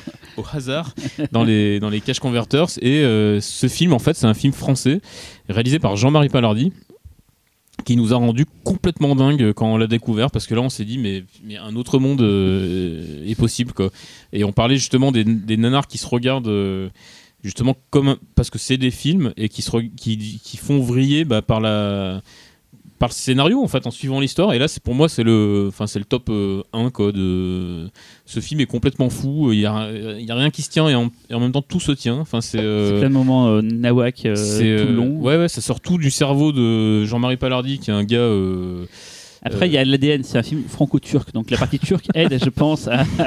c'est le meilleur des deux mondes en fait qui se sont mondes, voilà. rencontrés il y a une belle il y a une belle photo quand même. C'est, enfin, c'est-à-dire que je pense qu'ils ont un, un peu élevé le niveau par rapport à ce qu'on a pu voir de certains films turcs au- par rapport au montage aussi. Mais c'est complètement taré quoi. Enfin c'est euh, c'est l'histoire d'un d'un couple de frères et sœurs qui travaillent dans une mine en, hein, ouais, en semi-esclavage en fait, mais on sait pas trop parce qu'ils peuvent quand même partir quand ils veulent. ça commence un peu comme un film de SF parce qu'il y a des portes à la Star Trek et les, les méchants ont des masques un peu euh, noirs comme ça, un peu comme si on était dans un vaisseau spatial, mais en fait on est dans une carrière. Euh, C'est tellement vrai, c'est ouais. dans le film. et puis un jour ils découvrent le Whitefire. qui- Parce qu'ils font du trafic de diamants en fait, et le Whitefire c'est un diamant, alors ça dépend des jaquettes. Il va entre 2000 et 10 000 carats suivant euh, comment l'éditeur en fait il voulait, euh, il voulait vendre le, le film. Mais en tout cas c'est le plus gros diamant euh, du monde. Il est instable. Il est, ouais, il, est- il se met, il est un peu à l'image de Jean-Marie Palardi, il monte vite dans les tours. Et, euh, et voilà, et en fait après ça, ça, c'est du, c'est un- c'est une sorte de blockbuster quoi, parce que, enfin moi je trouve parce qu'en fait euh, C'est un film d'action, c'est un film, il y a de l'action, de l'aventure, de la romance, de la bagarre, de la chirurgie esthétique, enfin il y a tout. Des tronçonneuses. euh, des tronçonneuses. Ah oui. Il y a des gens connus dedans, il y a Robert Ginty, Ouais, il y a un dans casting, Exterminator, il y a euh, Fred Fred Williamson, Williamson. dans tous les films de Black Exploitation. euh, euh, ouais, et Gordon Mitchell, euh, qui, est- qui a joué dans, qui a une grosse carrière dans le Peplum en Italie, dans des, qui a joué dans des, des films français des années 70, qui fait le méchant dans le coup de parapluie, euh, qui a une- vraiment une gueule, euh, enfin qui et on sent que c'est tout, à, à part euh, Ginty et, et Williamson, c'est tous les mecs potes de Palardi qui se sont fait embobiner en fait, qui sont là pour lui faire plaisir, enfin. Parce que Paradis, c'est un mec qui arrivait à, à- fédérer plein d'amis pour monter des coups, trouver de l'argent pour faire des films et aller tourner des films. C'est un peu comme euh, Jean-Louis Van Bell, c'était une époque où peut-être il y avait peut-être moins d'exécutifs dans les, dans les boîtes de production et c'était plus facile de vendre le Bah, truc. euh, Palardi, il se, il se vante quand même de ne jamais avoir travaillé pour un producteur, quoi. Ça a toujours été. ouais, c'est toujours lui qui était. son euh, propre producteur. Il a jamais vraiment fait de commande. Il a fait, en fait, c'est un auteur quoi. Il a fait ses films. euh, là, c'est un scénario de qui sort directement de sa tête. Après, c'est évident quand on voit le film, mais euh, euh, dès le générique, c'est marqué écrit. euh, produit, écrit, réalisé by et c'est signé à la main John Murray Palardi parce qu'en plus c'est Bah oui. international John. John Murray. Enfin bon, c'est ouais, c'est- enfin, c'est- je suis hyper content. On, on a donc ça fait 14 ans qu'on essaie de le programmer et on a trouvé quelqu'un grâce fou. à ouais, qui, qui, Samuel Rossi. qui s'est dit que euh, il allait faire un scan 2K du négatif en fait pour faire un. DCP. On est le premier au monde. Alors c'est pas euh, le festival de Cannes, c'est pas euh, les trucs de films restaurés, de lumière, machin et tout. Pas Non, non. 2001, ouais. C'est la nuit d'Anarland qui passe la copie restaurée. Alors c'est pas restauré, on- c'est un grand mot. Le scan de la pellicule parce que c'est dans- négatif. euh, négatif. C'est dans son jus, hein, ça qui aura les Mhm. scratchs et tout. Voilà, on est les premiers au monde à passer ça quoi. Je sais qu'à Hollywood ils ont les boules et tout. Ils font putain on le voulait trop. On a fait eh, les y gars, il y a eu bataille. là. don't fuck with us. hein. voilà, on, on chope le Wildfire quoi. Et après, en deuxième, Alors en deuxième, c'est le Vanity Force Project ouais. dont parlait euh, Cyril. Alors moi, je, je me réserve un petit plaisir, je l'ai pas vu. Je fais confiance à mes, Ah. à mes copains euh, de Nanarland. En gros, le pitch, c'est un, c'est, euh, c'est un peu comme si Claude François vendait... arrête là, c'est bon. Voilà. C'est un peu comme si Claude. François. Remarque le pitch de Ninja 3 qu'on a mis sur le site, c'est un peu ça quand même. Moi, je dis, euh, C'est comme si Claude François, en fait, euh, vu qu'il vendait, il écrivait ses disques en une semaine et qu'il en vendait plein, bah, il avait 51 semaines où il se faisait chier. Et c'est un peu comme s'il s'était mis à financer, à produire et à réaliser des films de karaté à sa gloire. Voilà, mais en Allemagne. en Allemagne, ça change. Tu l'as Donc c'est vu, le- toi, non, je l'ai pas vu. Je me réserve aussi pour la pour la C'est nuit. c'est le Claude François allemand qui s'est payé son film de karaté à sa gloire. Mais la bande-annonce, euh, elle est, c'est euh, pff, ça a l'air. Sur les euh, bandes annonces sur le site de Nanarland là en ce moment. En fait, ça, les comédies Vanity Project, c'est souvent des films de mégalo, et du coup, comme ils ont aucune limite, ils peuvent faire ce qu'ils veulent. Du coup, il y aura jamais personne pour leur dire non, non, mais ça c'est un peu too much. Ils font non. Si je veux, je, je suis sur un cheval ailé, euh, euh, je sais pas, qui, qui danse la samba, je le ferai quoi. Et bah, ils le font quoi. Et là, le réal, en fait, disait, j'avais vu dans un documentaire où il disait, bah, effectivement, je mes disques se vendaient comme des petits pains et ça me prenait une semaine à enregistrer euh, un disque. Donc, en fait, j'avais tout le reste de l'année pour faire des films. Et euh, qui étaient, à mon avis, pas très rentables, mais, euh, mais ça alimentait à l'époque les cinémas de gare en Allemagne, qui étaient l'équivalent de nos cinémas de quartier, en fait. Et, euh, et du coup, il a, fait ses, il a fait quelques films comme ça et c'est devenu hyper culte en Allemagne. Du coup, ça, je pense que là, pour le coup, celui-là, il a été restauré. Oui, il parce a été restauré, ouais. Et C'est la copie, à mon avis, va être euh, assez belle. Ah, Il y avait eu un documentaire sur les cinémas de Ouais. allemands euh, récemment. Bah, il était Sympa, justement. ouais. C'est en un parlaient, espèce- ouais. C'est le gourou New Age un Ouais, peu. ok, euh, d'accord, je me rappelle. Ouais, oui, bon, ça y est. Euh, troisième film, Cyril, il sera à quelle heure à peu près? Alors putain, euh, précisément. euh, Il deux va te dire à la heures ou minute. trois heures. Moi, j'ai pas le fil conducteur là, mais c'est deux trois heures. Et en plus, c'est un film potentiellement qui pourrait être pif. hein. Donc ça, c'est le meilleur, c'est la jonction entre le entre pif et Nanarland. C'est donc. Ouais, du, du- du coup, en plus, ça fait chier de voir un des réalisateurs associé à ça. Mais bon, on le sait- projet non, est spécial. Le le projet projet, est. Le film est magique, le film Ouais. est génial. Moi, Allez, dites-le, c'est quoi? Alors, c'est euh, c'est ça qui est bien, c'est vu que c'est la nuit Nanarland 3, en fait, c'est Zombie 3, mais qui a Ah. pas spécialement de rapport avec euh, Zombie, un Zombie euh, 1 ou Zombie 2, donc c'est un. Mais avec trois, par contre, Ouais, c'est- ouais. C'est leur titrage d'italien. Ouais, c'est Zombie 3, quoi. Et, euh, et du coup, ouais, je sais. Alors, je sais. Non, non, mais Non, on, sait- on connaît le c'est pas de la faute de Lucio, c'est de la faute Voilà, de Claudio de- et de Bruno. Voilà. Et en fait, on va présenter ça comme un film de Bruno Mattei parce que euh, je pense quand même c'est c'est Ouais. vraiment ça, quoi. Donc Lu- Lucio Fulci, donc un auteur euh, apprécié en ces lieux, euh, a commencé le film. Ouais, alors je- il a dû arrêter pour des raisons de santé, je crois, c'est Ouais, ça. hein. que Ouais, c'est ça. ouais. Et là, ils ont eu la merveilleuse idée d'appeler le, le mec le moins bien placé au monde pour finir le boulot correctement. C'est un peu comme quand t'as un artisan tu vois, qui commence un mur, puis il tombe malade, puis t'appelles ton, je sais pas, ton cousin qui, qui ouais, déjà fait vaguement, ça une fois, voilà, qui a vaguement fait ça et tout. et qui te finit le truc, mais à la nawak. Quoi. Et, euh, et donc, euh, bah, ils ont appelé Bruno Mattei, qui est à peu près. euh, pour le coup, c'est un vrai réalisateur nanar quoi. Enfin, je- Moi, c'est le réalisateur nanar Ouais. italien. Il, est, il, est, Voilà. il, est, il a une sorte de naïveté qui est magnifique en fait. Ouais. Euh, il, est, il y croit toujours en ses films. Enfin, il a fait, pour ceux qui en connaissent, euh, Les Rats de Manhattan ou Virus Cannibal. euh, Virus Cannibal. Chef-d'œuvre. Un film où il est capable de te mettre un plan dans la jungle et un plan de coupe avec une, une mangouste qui court dans le, dans le sable euh, et c'est revenir toi, après. c'est ça qui t'a marqué. Toi, il le tutu, euh, le tutu ne parle pas. Parce qu'il y a quand même cette scène extraordinaire où un militaire, il y a une invasion zombie, il est dans une cave, il pose son arme, il enfile un tutu, il il chante danse. Singing in the Ouais. Rain, il danse, et là des zombies arrivent, et comme il avait posé sa- sa- son fusil et qu'il était hors tutu, bah, il se bouffait. Ah merde. c'est le film. C'est plein de trucs comme ça. C'est extraordinaire. Et on sait pas, si- enfin, c'est a priori un peu du premier degré. Quoi. Enfin, c'est pas, euh, ça saute pas aux yeux qu'on est dans, sur un mode ironique ou quoi que ce soit. C'est, ça a l'air très. Et en euh, plus, il s'est fait en plus aidé par, euh, on va dire, euh, son sidekick de, de l'enfer, qui est Claudio Fragasso, qui est responsable d'un film d'ailleurs qu'on avait passé dans la première nuit excentrique à Orex, qui est Troll, Troll 2. 2. Il n'y a pas de troll 1 non plus. Oui. Si, il y a un troll, je crois, il y a un troll, mais Enfin, c'est pas le- la suite. de- ça n'a rien à voir en fait. C'est un troll 2, mais un peu opportuniste quoi. À peine. Mais si un jour vous voulez voir un presque bon film de Bruno Mattei, il y a quand même L'autre enfer que j'aime bien. Ah oui, l'autre enfer est très bien. Sorti Voilà. chez Neo. Tout à fait. D'ailleurs, j'étais en train de trier mes DVD l'autre jour, et je voulais celui-là, celui-là. Ah non, celui-là, je le laisse dans sa boîte, je le laisse dans la bibliothèque. Merci, ça me fait plaisir. Voilà, Tous les néos. Donc voilà, donc c'est un bon réalisateur qui débarque, qui fait débarquer, enfin, qui débarque d'un film et on engage des mauvais pour finir et ça donne. euh, Bah, c'est aussi ça d'ailleurs qui peut faire devenir un film nanar, c'est l'histoire qu'il y a derrière, c'est-à-dire que de voir le carnage, parce que du coup ce qui saute aux yeux c'est le non-talent euh, et c'est du coup le, bah, le, le- crash qu'on on assiste à un crash euh, en direct quoi, donc on voit ce qui aurait pu être bien et, souvent c'est une- je trouve c'est une des vertus euh, de- des films estampillés nanar, c'est qu'ils ils- des fois ils aident aussi à percevoir à quel point faut être talentueux pour faire un bon film quoi. Et à quel point en fait bah, les gens de talent ils ont vraiment un truc inné. Euh, en gros, quand on a vu le film de, de requin de Bruno Mattei, euh, Cruel Jaws par exemple, on comprend à quel point Steven Spielberg est, est doué. Quoi. Mais c'est lui, c'est important pour l'histoire du cinéma d'avoir vu en fait euh, ce genre de film parce que ça permet de il faut mieux comprendre comment un succès peut être fait, comment un film peut exister, un bon film peut exister. C'est des fois en voyant les erreurs qu'on peut faire que. Bah, quand tu vois Karaté contre Mafia, tu comprends à quel point les bons films de karaté, le découpage, Ouais. le montage, le, le placement de la caméra, il est primordial. Et en fait, c'est des trucs qui sont faits à la base pour pas se voir. Oui, c'est réfléchi. Ouais, mais je veux dire, quand tu regardes un bon film, tu, tu te rends pas compte Ouais, tu penses pas au que montage. c'est bien en Ouais. fait parce que tu le regardes tu le prends comme un film quoi et quand on voit un mauvais tu fais ah oui mais en fait le film il y a un vrai talent quoi enfin il y a Ça rappelle le sketch de Cadet Olivier sur euh, est-ce que le montage est important au Mhm. cinéma.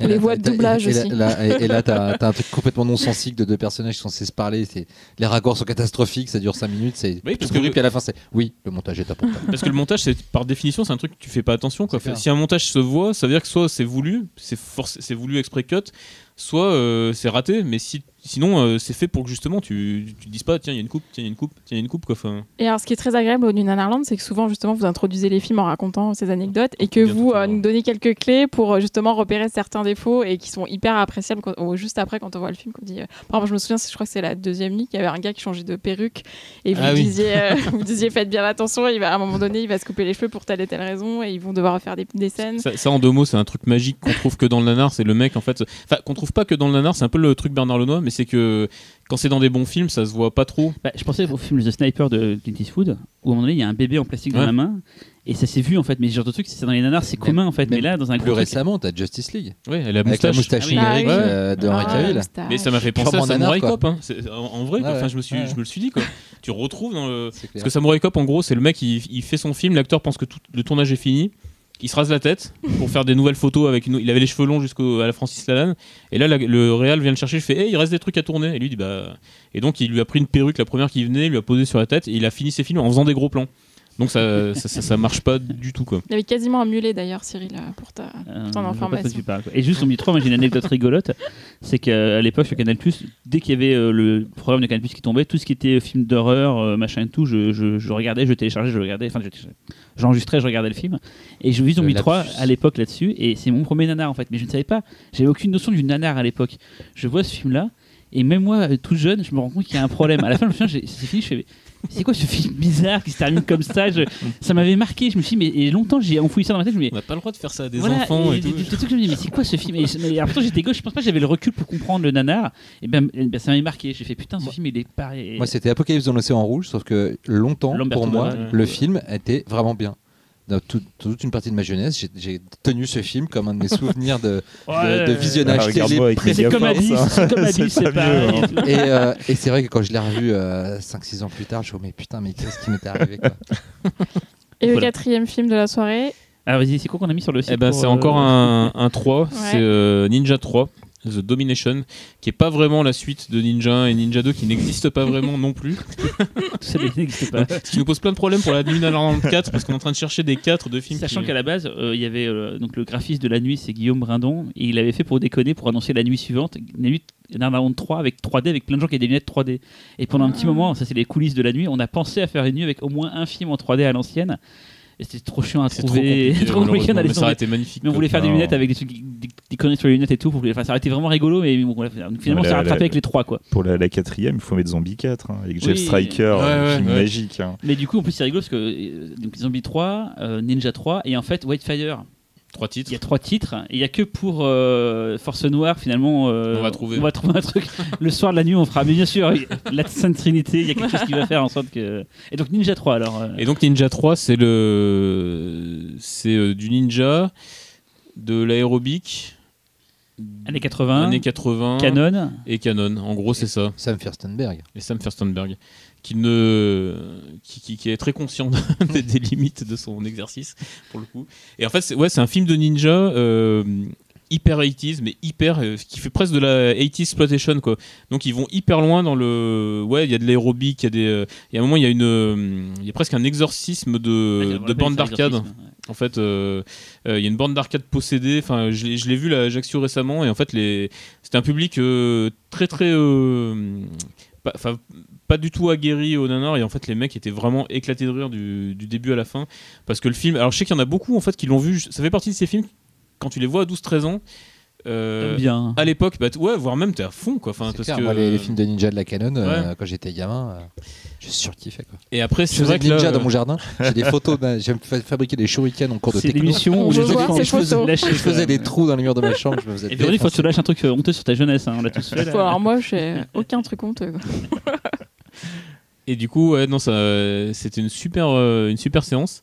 Il y a des poursuites en voiturette de golf aussi. Enfin, il y a plein de trucs. Enfin, les, la- les- tous les fondamentaux, en fait. euh, Et c'est important, c'est que chaque nuit, quasiment, c'était au départ peut-être un hasard, mais finalement on l'a, on l'a perpétré, se termine par un film de ninja. Quoi. ouais, parce que le ninja est quand même vachement. euh, Parce que ça, c'est un film, c'est la version américaine du ninja, qui elle-même, en fait, les, les, les Américains se sont inspirés de des ninjas japonais en fait pour faire la version américaine donc là c'est américain mais à, à fond et après à Hong Kong il y a des gens qui se sont inspirés des ninjas américains pour faire des faux ninjas américains mais tournés à Hong Kong euh, qui sont à peu près le fond du gouffre de ce En qu'on fait, peut c'est faire comme en les termes de VHS, une cinéma copie d'une copie d'une Ouais. copie, c'est forcément moins bon. c'est les fameux deux en un de Ouais. Godfredo. c'est- C'était pas Black Roses, le dernier film l'année dernière? Alors l'année dernière c'était l'exception justement il n'y a pas Ouais, eu de film donc de ninja n'importe quoi, en fait. Pas la même.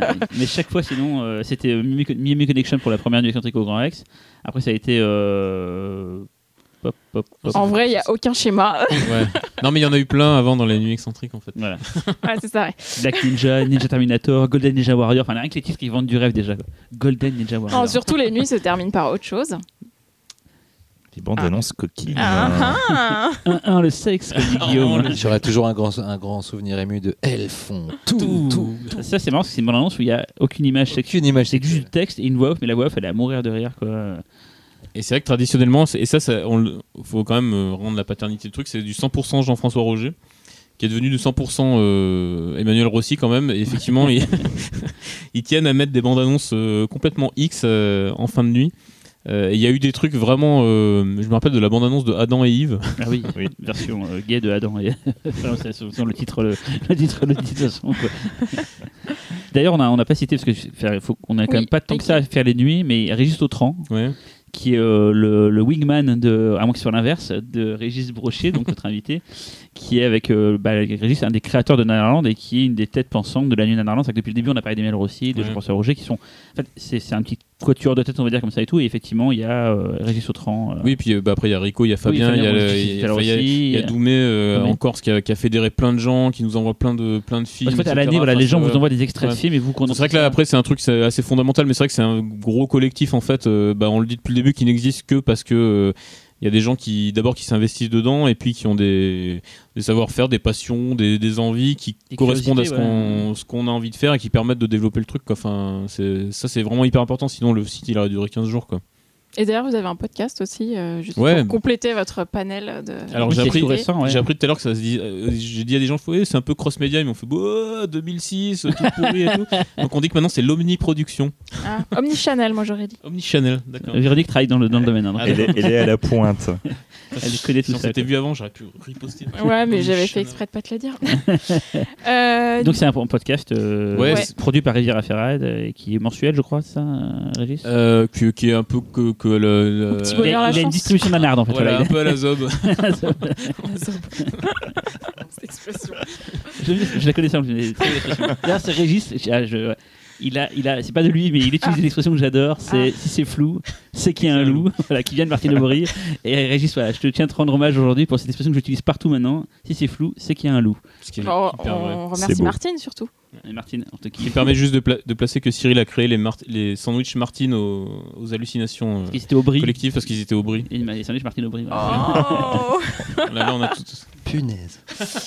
Euh, du coup, Régis, on va te faire enlever ta casquette nanar et on va te faire mettre une cagoule pif Cagoule. Cagoule pif. Cagoule bleue ou rouge rouge. Euh, et du coup, tu vas t'improviser euh, programmateur pour le pif. Tu viens au pif chaque année, n'est-ce pas? Bah, je suis de Grenoble, alors malheureusement. Oh, euh, tu peux pas faire semblant. Oui, j'adore le pif. Et donc, euh, qu'est-ce que tu choisirais pour la séance culte?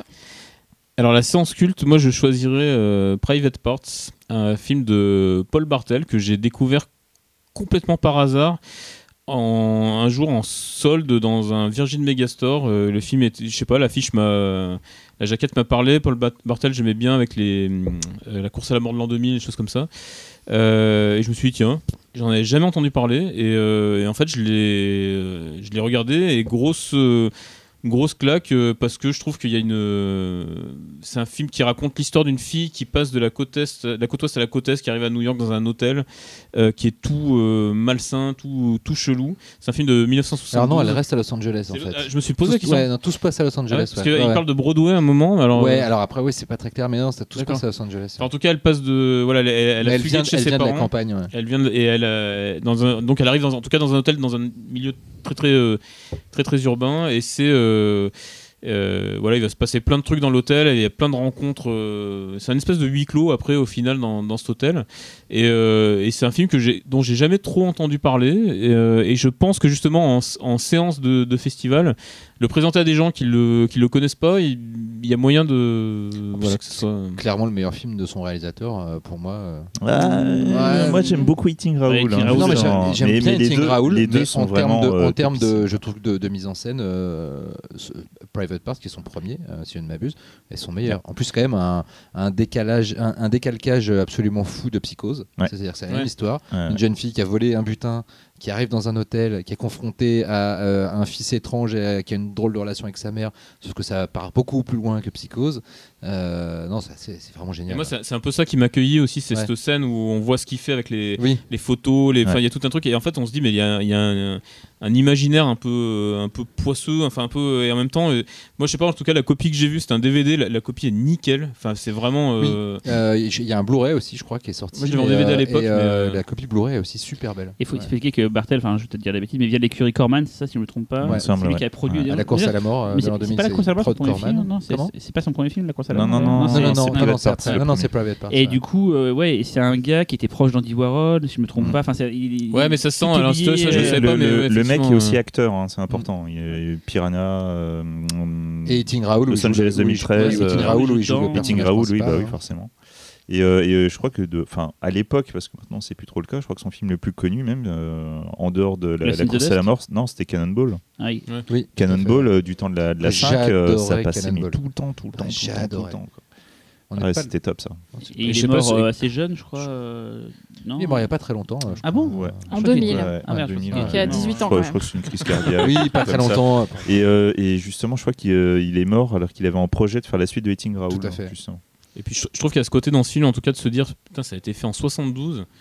Euh, voilà, enfin c'est des, des- je trouve qu'il y a une, enfin, une audace, en tout cas une. Ah, totalement, t'as as un sous-texte sexuel Ouais, qui, ouais, est, qui euh, qui est waouh. C'est hyper tout le film est hyper libidineux en fait, même avec l'héroïne en fait, enfin qui est toute gamine en fait, qui, qui a 25 ans, je me suis, Ouais. j'ai regardé, puis en fait qui en fait, euh, qui en paraît 16 quoi. Enfin c'est c'est C'est assez. c'est euh, une gamine qui veut être traitée comme une femme, mais Ouais. qui se trompe sur ce qu'est une femme. Enfin, c'est c'est vraiment bizarre. Quoi. Le film est rétéré quand même dans les relations entre les Ouais. différents personnages et c'est assez drôle en fait compte. euh, Ouais, après c'est ça, c'est que c'est pas c'est pas glauque, c'est- il y a toujours un espèce de, de- une espèce de distance en fait, il y a une espèce de flegme, je sais pas comment dire, mais euh, du coup c'est euh, ça reste vachement, euh, je sais pas, c'est c'est très dur à définir, mais c'est- c'est c'est- c'est ça en fait qui m'a moi qui m'avait accueilli quoi. ouais Ah, ça n'arrête pas de changer de braquet en plus. Ouais. C'est-à-dire que ça commence. euh, Il y, a- il y a un meurtre euh, assez sanglant, une décapitation bien vénère. Tu dis ok, donc ça va être un slasher un peu gore.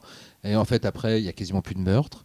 Euh, c'est- ça part complètement dans autre chose. Après, ça devient un peu cul. Après, ça devient psychologique. Après, c'est. Puis il y a- il y, a des idées, je trouve, de graphiques, quoi, avec les- le jeu avec les photos. C'est là peut-être qu'on retrouve le côté un peu euh, écurie Warhol, comme et le. euh, Enfin que voilà, moi j'ai, ça avait été une bonne claque, euh, tout- enfin que j'avais- que j'avais pris tout seul. D'ailleurs, j'avais regardé comme ça un soir. dans je- les bacs à seuls, tu vois pas que des nanars aussi, tu vois Ah les, ouais, ouais, les ouais. petites bombes. euh, Non mais c'est et du coup c'est c'est très étonnant parce qu'à chaque fois que j'en parle en fait les gens ne connaissent pas ce film et je me suis dit bah pourquoi c'est un film de festival? Parce qu'en fait c'est un film qui a priori ne passera plus euh, jamais à la télé quoi enfin je vois pas où euh, hormis euh, dans des dans des bouquets très spécialisés Ah. euh, et, et du coup c'est peut-être là aussi où les festivals peuvent euh, Bah, faire à, euh, voilà, à- quoi. à Lyon, nous, on en- sur les sciences collectives, en 2010, on a fait un cycle très court sur Paul Bartel et on avait passé justement euh, Eating Raoul, Lost in the Dust, qui est un western qu'il a fait avec Divine, célèbre actrice, acteur de, de, de- de John Waters. John Waters, Et on avait passé euh, la concernant l'an 2000, quoi. Donc euh, c'est un, un- Bartel, c'est c'est un bon quand on Ouais. essaie de le mettre en avant. Voilà, et Private Parts tu connaissais toi ou- Ouais, mais c'était compliqué, on n'a pas trouvé les droits, Ouais. on n'avait pas trouvé la copie. Moi, je l'avais pas vu à l'époque, mais euh, Laurent, euh, avec qui je travaillais sur le festival, voulait vraiment passer Private Part. C'était même plus son choix que euh, Last in the Dust.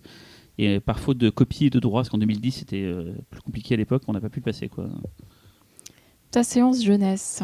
Alors ma séance jeunesse, euh, c'est euh, La fiancée de Frankenstein, qui est un film que j'ai vu jeune en fait, euh, et du coup, euh, bah, qui dément un peu ce que je disais tout à l'heure par rapport à l'âge qu'on est censé avoir, en, à quel âge regarder des films, parce que du coup c'est un film qui est de, je crois, 1935. Et en fait, qui vieillit pas, quoi. Enfin, qui est, euh, que je trouve euh, vraiment merveilleux, qui est, qui est beau, qui est, euh, qui est hyper iconique, enfin, qui a marqué la, bah, le cinéma fantastique, je pense, pour les, le siècle. J'ai appris qu'ils j'ai cru comprendre qu'ils allaient faire un remake. Ouais, fait. ouais, mais en mode Dark Universe euh, avec la momie. Universal qui Ah. essaie de rebooter toutes ces figures. Ouais, euh, Aucun voilà. intérêt. quoi. Et, euh, et du coup, ça. bah, justement. le remake, ça va être Bill Comden qui a fait des bons films par le passé, qui a fait des Twilight pourris, mais qui a fait, qui a fait des bons, des bons oui, trucs, quoi. bon. Excuse-moi. Il avait fait ni, euh, ni, euh, ni Dieu Oui. ni monstre. voilà. Oui, justement, bah, un justement, truc sur James Golden Well. Ouais. Sur James Well, le réalisateur de. Qu'on avait passé d'ailleurs à Lyon aussi.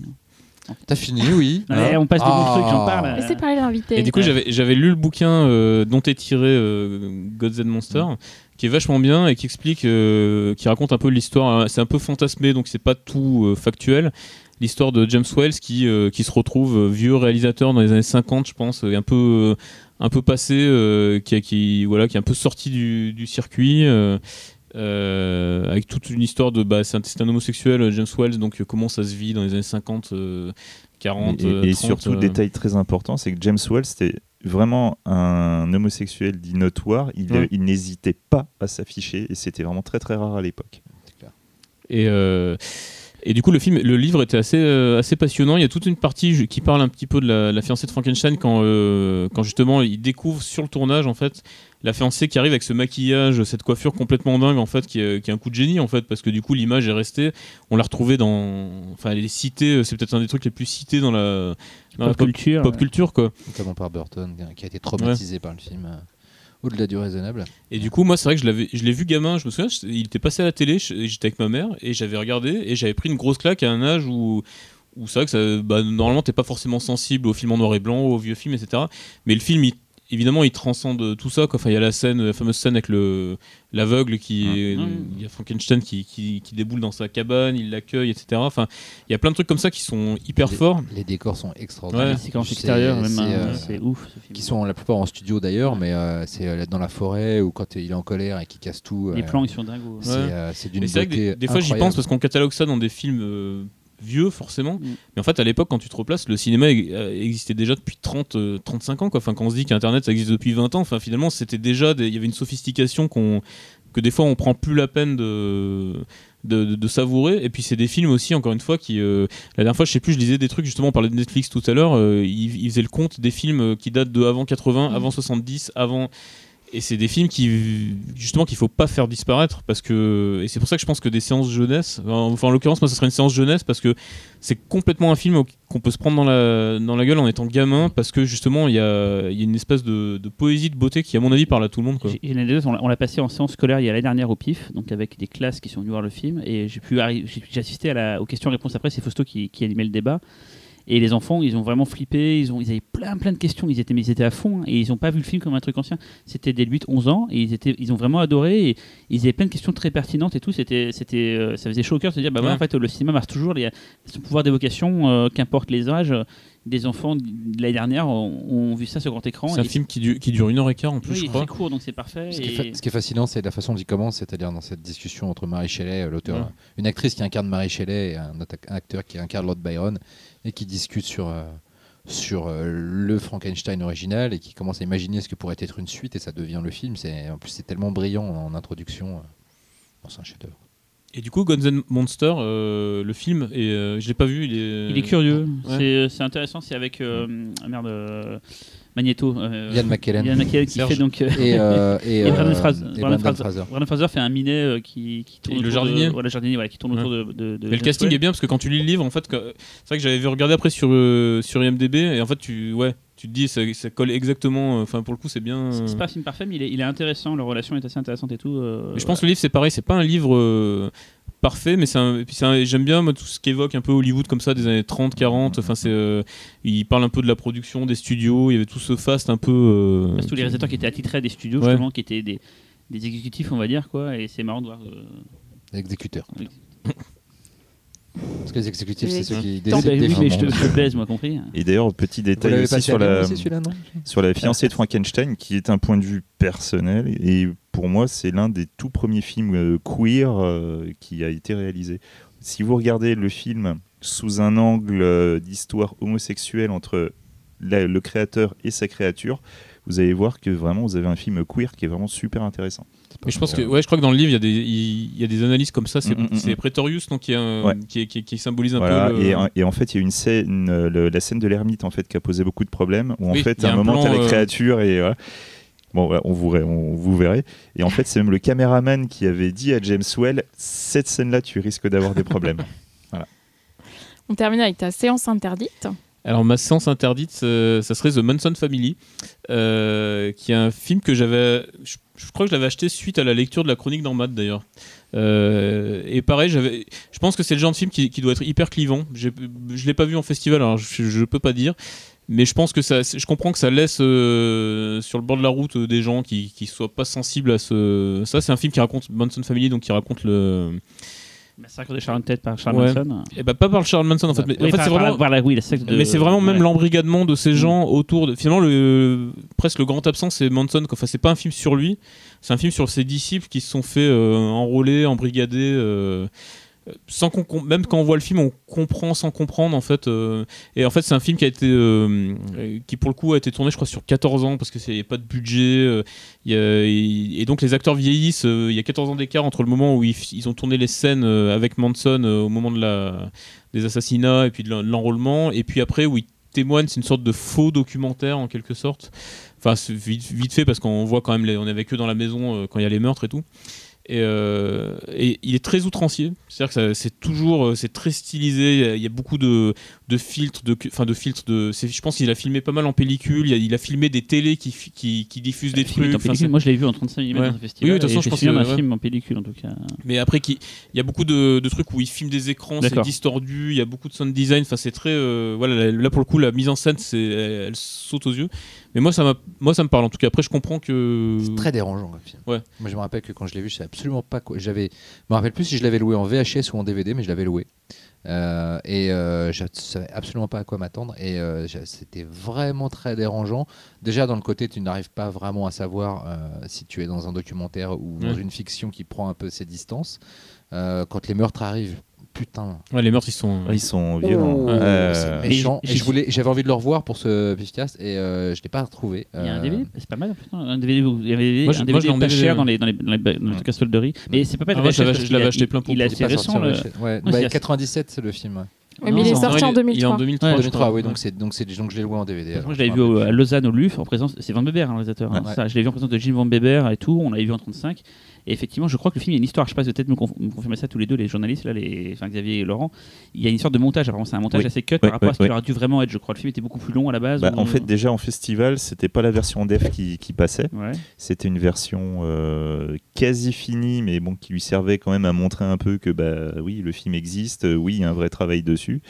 Et après, par contre, tu as quand même deux montages qui existent. Il y a une version cut euh, qui doit faire 5-6 minutes de moins.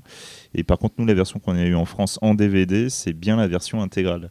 Mais après, c'est bah, l'histoire de tourner sur plusieurs années. Après, c'est ça, Voilà, moi, c'est ça que j'ai bien aimé. Je pense que c'est un- il y a des films de, de tournage, c'est-à-dire où on sent que tout est écrit. Genre Hitchcock, je crois qu'il tournait que, lui- que les plans utiles, quoi.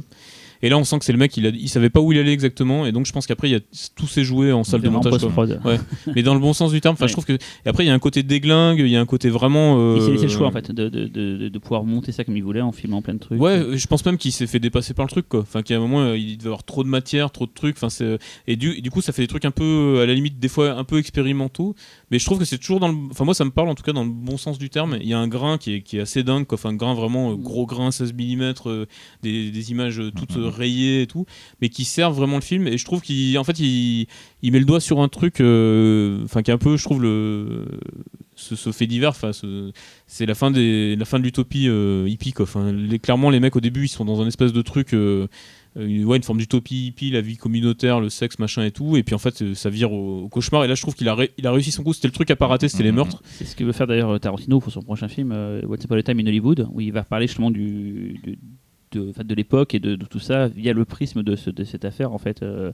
Ouais. Et donc moi ça m'a surpris quand tu as choisi ce film là pour euh, parce que c'est ça que c'est un film dont personne ne cite jamais en fait, qui est un peu un oublié, mais euh, c'est ça que ça m'a. Enfin je sais pas, c'est pareil pour vous, ça vous a, pas- ça vous a surpris un petit peu non Euh, oui, oui, moi personnellement, moi, souvent, quoi. moi, personnellement, ça ça- ça m'a surpris. Et, Vous, vous l'avez- euh, vous l'avez aimé? Enfin, ou, parce qu'après je, je sais pas si. Alors, Moi, c'est pas que j'ai pas aimé, euh, mais c'est qu'en fait, j'ai pas arrêté de penser à Last House euh, Ouais. Dead End Street euh, tout du long. Et euh, forcément, moi, Last House on Dead End Street, c'est un film que j'adore vraiment. Donc, du coup, je le, pour moi, il est un peu en Ah, dessous. c'est l'inverse, je préfère, euh, je Mais- préfère Manson Family. mais, mais en fait, effectivement, moi, j'aime le switch de, de, de, de l'utopie hippie euh, qui finalement va se corrompre elle-même et arriver dans un cauchemar absolu. euh. Je trouve que vraiment, en fait, le film, en effet, arrive à montrer, à se faire ressentir à quel point ça a dû être. Enfin, c'est, une putain de descente aux enfers. Et il y arrive pas seulement juste par la grâce d'un scénario et des acteurs, mais avec un vrai travail audiovisuel, Ouais. fait en plus avec euh, quelque part les moyens du bord, mais du coup extrêmement bien fait, je trouve. Euh, parce que l'efficacité, elle est là, quoi. C'est le genre de film où, euh, avec ta télécommande, parfois, là, quand la scène, euh, quand les meurtres sont au climax, tu fais. Je fais quoi? Je fais Ah bah, pause, euh, je la- continue. la, la- la scène Sharon Tate. euh, Wow. En plus, c'était. C'est vrai que c'était le truc à pas rater en fait. Ouais, Enfin, et en fait, le truc il est glaçant. Enfin, je trouve que. non, vraiment, Et ouais, vu les ouais. parties pris qu'il a avant, ça aurait pu être trop ou, ou je sais pas Mhm. quoi. Et je trouve qu'en fait, à ce moment-là, bim, le, le curseur il se, il se met en place et on est, on est un peu scotché quand même. Enfin, c'est, euh, moi, je sais qu'il- Et du coup, je m'étais dit pareil. Je pense qu'en festival, quand vous, a- là, je vous envie de l'avoir découvert comme ça parce que euh, potentiellement, Seul, tu- je crois. Les autres, je vous l'avez vu en vidéo. Ouais, ouais, Ouais, moi, je l'ai vu en vidéo. ouais. Ouais. Bande de nazes. Écoute, hein. Non, mais je trouve que c'est voilà. Et, après- et- et encore une fois, ça fait aussi partie des films qui, euh, enfin, je vois pas où ça repasserait. euh, Et en plus, Van Beber, il a fait Dead Beat at Down, je crois, et il avait fait quoi d'autre Un autre truc euh, Bah, connu autrement, c'est des clips pour Skinny Puppy, je crois. C'est un mec qui a fait très peu finalement de films, mais qui Ouais. était. Mais il est acteur aussi. hein. Acteur, d'accord. C'était un keeper à la base, il est surtout connu pour ça. Il avait fait des films très, Ouais, très ouais, mais je crois que dans ses derniers trucs, c'était quoi euh, American Guinea Pig euh, ou des trucs Ah comme oui, ça. c'est- quoi. euh, Il Bah, a rien fait depuis Manson. C'est pas réalisateur, hein. il est acteur dedans. Ah oui, d'accord. hein, attention. ouais. Donc voilà. Je le, à pas se tromper pour la séance enfant par contre. si possible. Euh, on termine avec la musique. Alors Régis, quelle bande originale as-tu choisi Alors j'ai choisi un morceau de la bande originale de Matrix qui s'appelle Ontological Shock. Euh, c'est pas spécialement pour ce morceau. En fait, je suis très fan de Matrix et je suis très fan de la bande originale. Il y a eu, en fait, il y a deux bandes originales. Il y a le- les morceaux euh, qui ont été agrégés pour faire une BO, euh, comme ça se fait beaucoup. Enfin, avec des, des- morceaux phares, Rage Against the Machine, tout ça. Et puis il y a la BO qui a été composée par euh, Don Davis. Et je trouve que c'est un peu le grand oublié de, cette trilogie parce que je trouve qu'il a fait un travail de dingue. Dans le sens où quand on entend 3 secondes d'un bout de la BO de Matrix quel qu'il soit, on sait que c'est ça quoi. On sait que c'est Matrix. Rien qu'avec les cuivres, les arrangements de cuivres, de cordes, de trucs, un, un accord, on, est dans le film. Au même titre que le logo Warner Bros euh, vert avec les pixels. Enfin c'était et, euh, en fait je, trouve ça super fort parce que c'est pas la portée de tout le monde. Matrix, je trouve que c'est un film qui a été vachement, alors pas le premier, mais les deux et trois, je, les ai vachement défendus. Je trouve qu'ils sont, ils ont été un peu injustement euh, reçus à l'époque. Euh, il me semble que l'époque actuelle donne un peu raison. euh, Enfin, les permettrait de les réévaluer un petit peu. J'espère que je vais pas poser un pavé dans la mare euh, là-dedans, mais voilà, quand on voit tous les Marvel, les machins, les trucs, je me dis en fait, euh, est-ce que c'est pas un peu les derniers films de super-héros originaux euh, qu'on ait vus? Alors qu'à l'époque, ils s'étaient décriés eux pour picorer plein d'in- plein d'influences à droite à gauche, etc. Et en tout cas, la BO, le boulot qu'a fait le Don Davis, qui a pour moi injustement disparu derrière. Enfin, je pensais qu'après ça allait devenir un des mecs qui allait compter. Euh, et en fait, je crois qu'il a fait une carrière. La dernière fois que j'en ai entendu parler, c'était dans The Marine. Et là, je me suis dit, putain, il y a un problème quoi. Et depuis, il a arrêté. Il a arrêté, c'est Je crois qu'il a carrément arrêté. Alors que je trouve que ses arrangements sont juste fous en fait. Bah, La euh. BO de Matrix, c'est juste. euh, moi, j'ai des frissons quand je l'écoute, quoi. En effet, l'utilisation des cuivres qui sont presque utilisés comme de la, de la percussion. Euh, non, les ta ta ta ta ta ta ta ta ta ta ta ta. C'est pas moi, c'est pas moi. C'était audacieux, mais c'était. Non, j'ai trouvé le son et tout. Moi, Et, c'est le- marrant. et le- et la façon dont ils soutiennent le rythme des, des- des scènes de combat. Euh, parce qu'il y a une vraie chorégraphie musicale euh, dans le film qui soutient le montage des scènes de combat et l'enchaînement des plans. Enfin, c'est complètement barge. Non, mais elle, est- elle est incroyable cette me souviens, je l'avais acheté à l'époque. Enfin, c'est les anecdotes de Tonton Cyril. En fait, je kiffais la, Putain, on va mu- t'appeler comme ça, je kiffais la musique de la bande-annonce. Et, je Et pensais, pas et dedans. je pensais qu'elle serait dedans. En fait, la musique de bande-annonce qu'il n'aime pas dans le film, c'est la musique de Enigma, The Eye of, Eye of Truth. Et j'étais dégoûté de qu'elle ne soit pas dedans. J'ai fait toutes les plages une par une. Et finalement, j'ai quand même pris le temps après d'écouter la BO. Je l'aime bien, mais voilà, c'était une déception à la base. Qui finalement a été un, un plaisir. Mais voilà, je... donc sachez-le, la BO. enfin, Donc sachez-le, Cyril écoute Enigma. Ouais, c'est surtout ça l'info, Ah, mais j'adore Enigma. Ça, je pourrais un jour en parler. Vraiment, j'en j'en travers. Parce que c'est un des morceaux préférés de mon fils. Ah, tu vois. Chaque fois qu'il entend des chœurs, le des, chœurs, euh, des chœurs gothiques dans une musique, il chante, du- il me chante euh, ce The morceau. Truth, le morceau dont je vous parle, il est c'est aussi dans le générique. Il était remixé dans le, la bande, le DVD quand le DVD sorti. C'est un. DVD assez important à l'époque parce que c'était un plein de bonus de machin de Le- Matrix. il était assez notamment le bonus euh, Follow the White Rabbit où tu pouvais euh, Ouais, interrompre ah oui, le. voilà. Là, ça a créé un type Ouais. de bonus et tout. Et la musique qui démarrait le, le DVD, c'était un remix de The Eye of Truth. Voilà, Moi, c'est je, vois plus du mot. patinage artistique euh, quand, tu- quand il y a cette musique, je sais pas, j'imagine Ah ouais des, chorégraphies dans les. Ta, ta, ta, ta, ta, ta, ta. Voilà, bah écoute. euh, Bah, merci euh, Régis pour ce choix musical qu'on va écouter tout de suite. Mais avant ça, on va rappeler quand même que la nuit Nanarland 3, c'est le 22 septembre euh, au Grand Rex. 19h30. À 19h30 précisément. Soyez à l'heure, sinon Cyril, Cyril, à, euh, 30, ça démarre. hein. C'est 18h ouverture des portes. 18h. on n'attend personne. Voilà, ça démarre à 19h30. hein. On a- on a un- un Et, les portes ouvrent à 18h, c'est ça 18h, c'est ça. Ah, t'as vu, je me suis 18h. dit. 18h. Une heure et demie à se faire chier à attendre. Ah non, mais euh, si vous voulez rentrer à 18h, vous pouvez. On, fait- on commence à faire rentrer à partir Ah, de y 18h. aura Bah place. pourquoi une heure et demie On sera tous là, on va pouvoir discuter, ça sera Ouais. super sympa. Ce Bah sera ouais. tôt. On va voir Fire sur grand écran. Mais... non, mais j'en peux plus, moi. Bon, rendez-vous au Grand Rex et merci encore Régis. d'être Eh ben, merci énormément euh, à vous. Et à bientôt. dans À semaines. À bientôt. Ciao.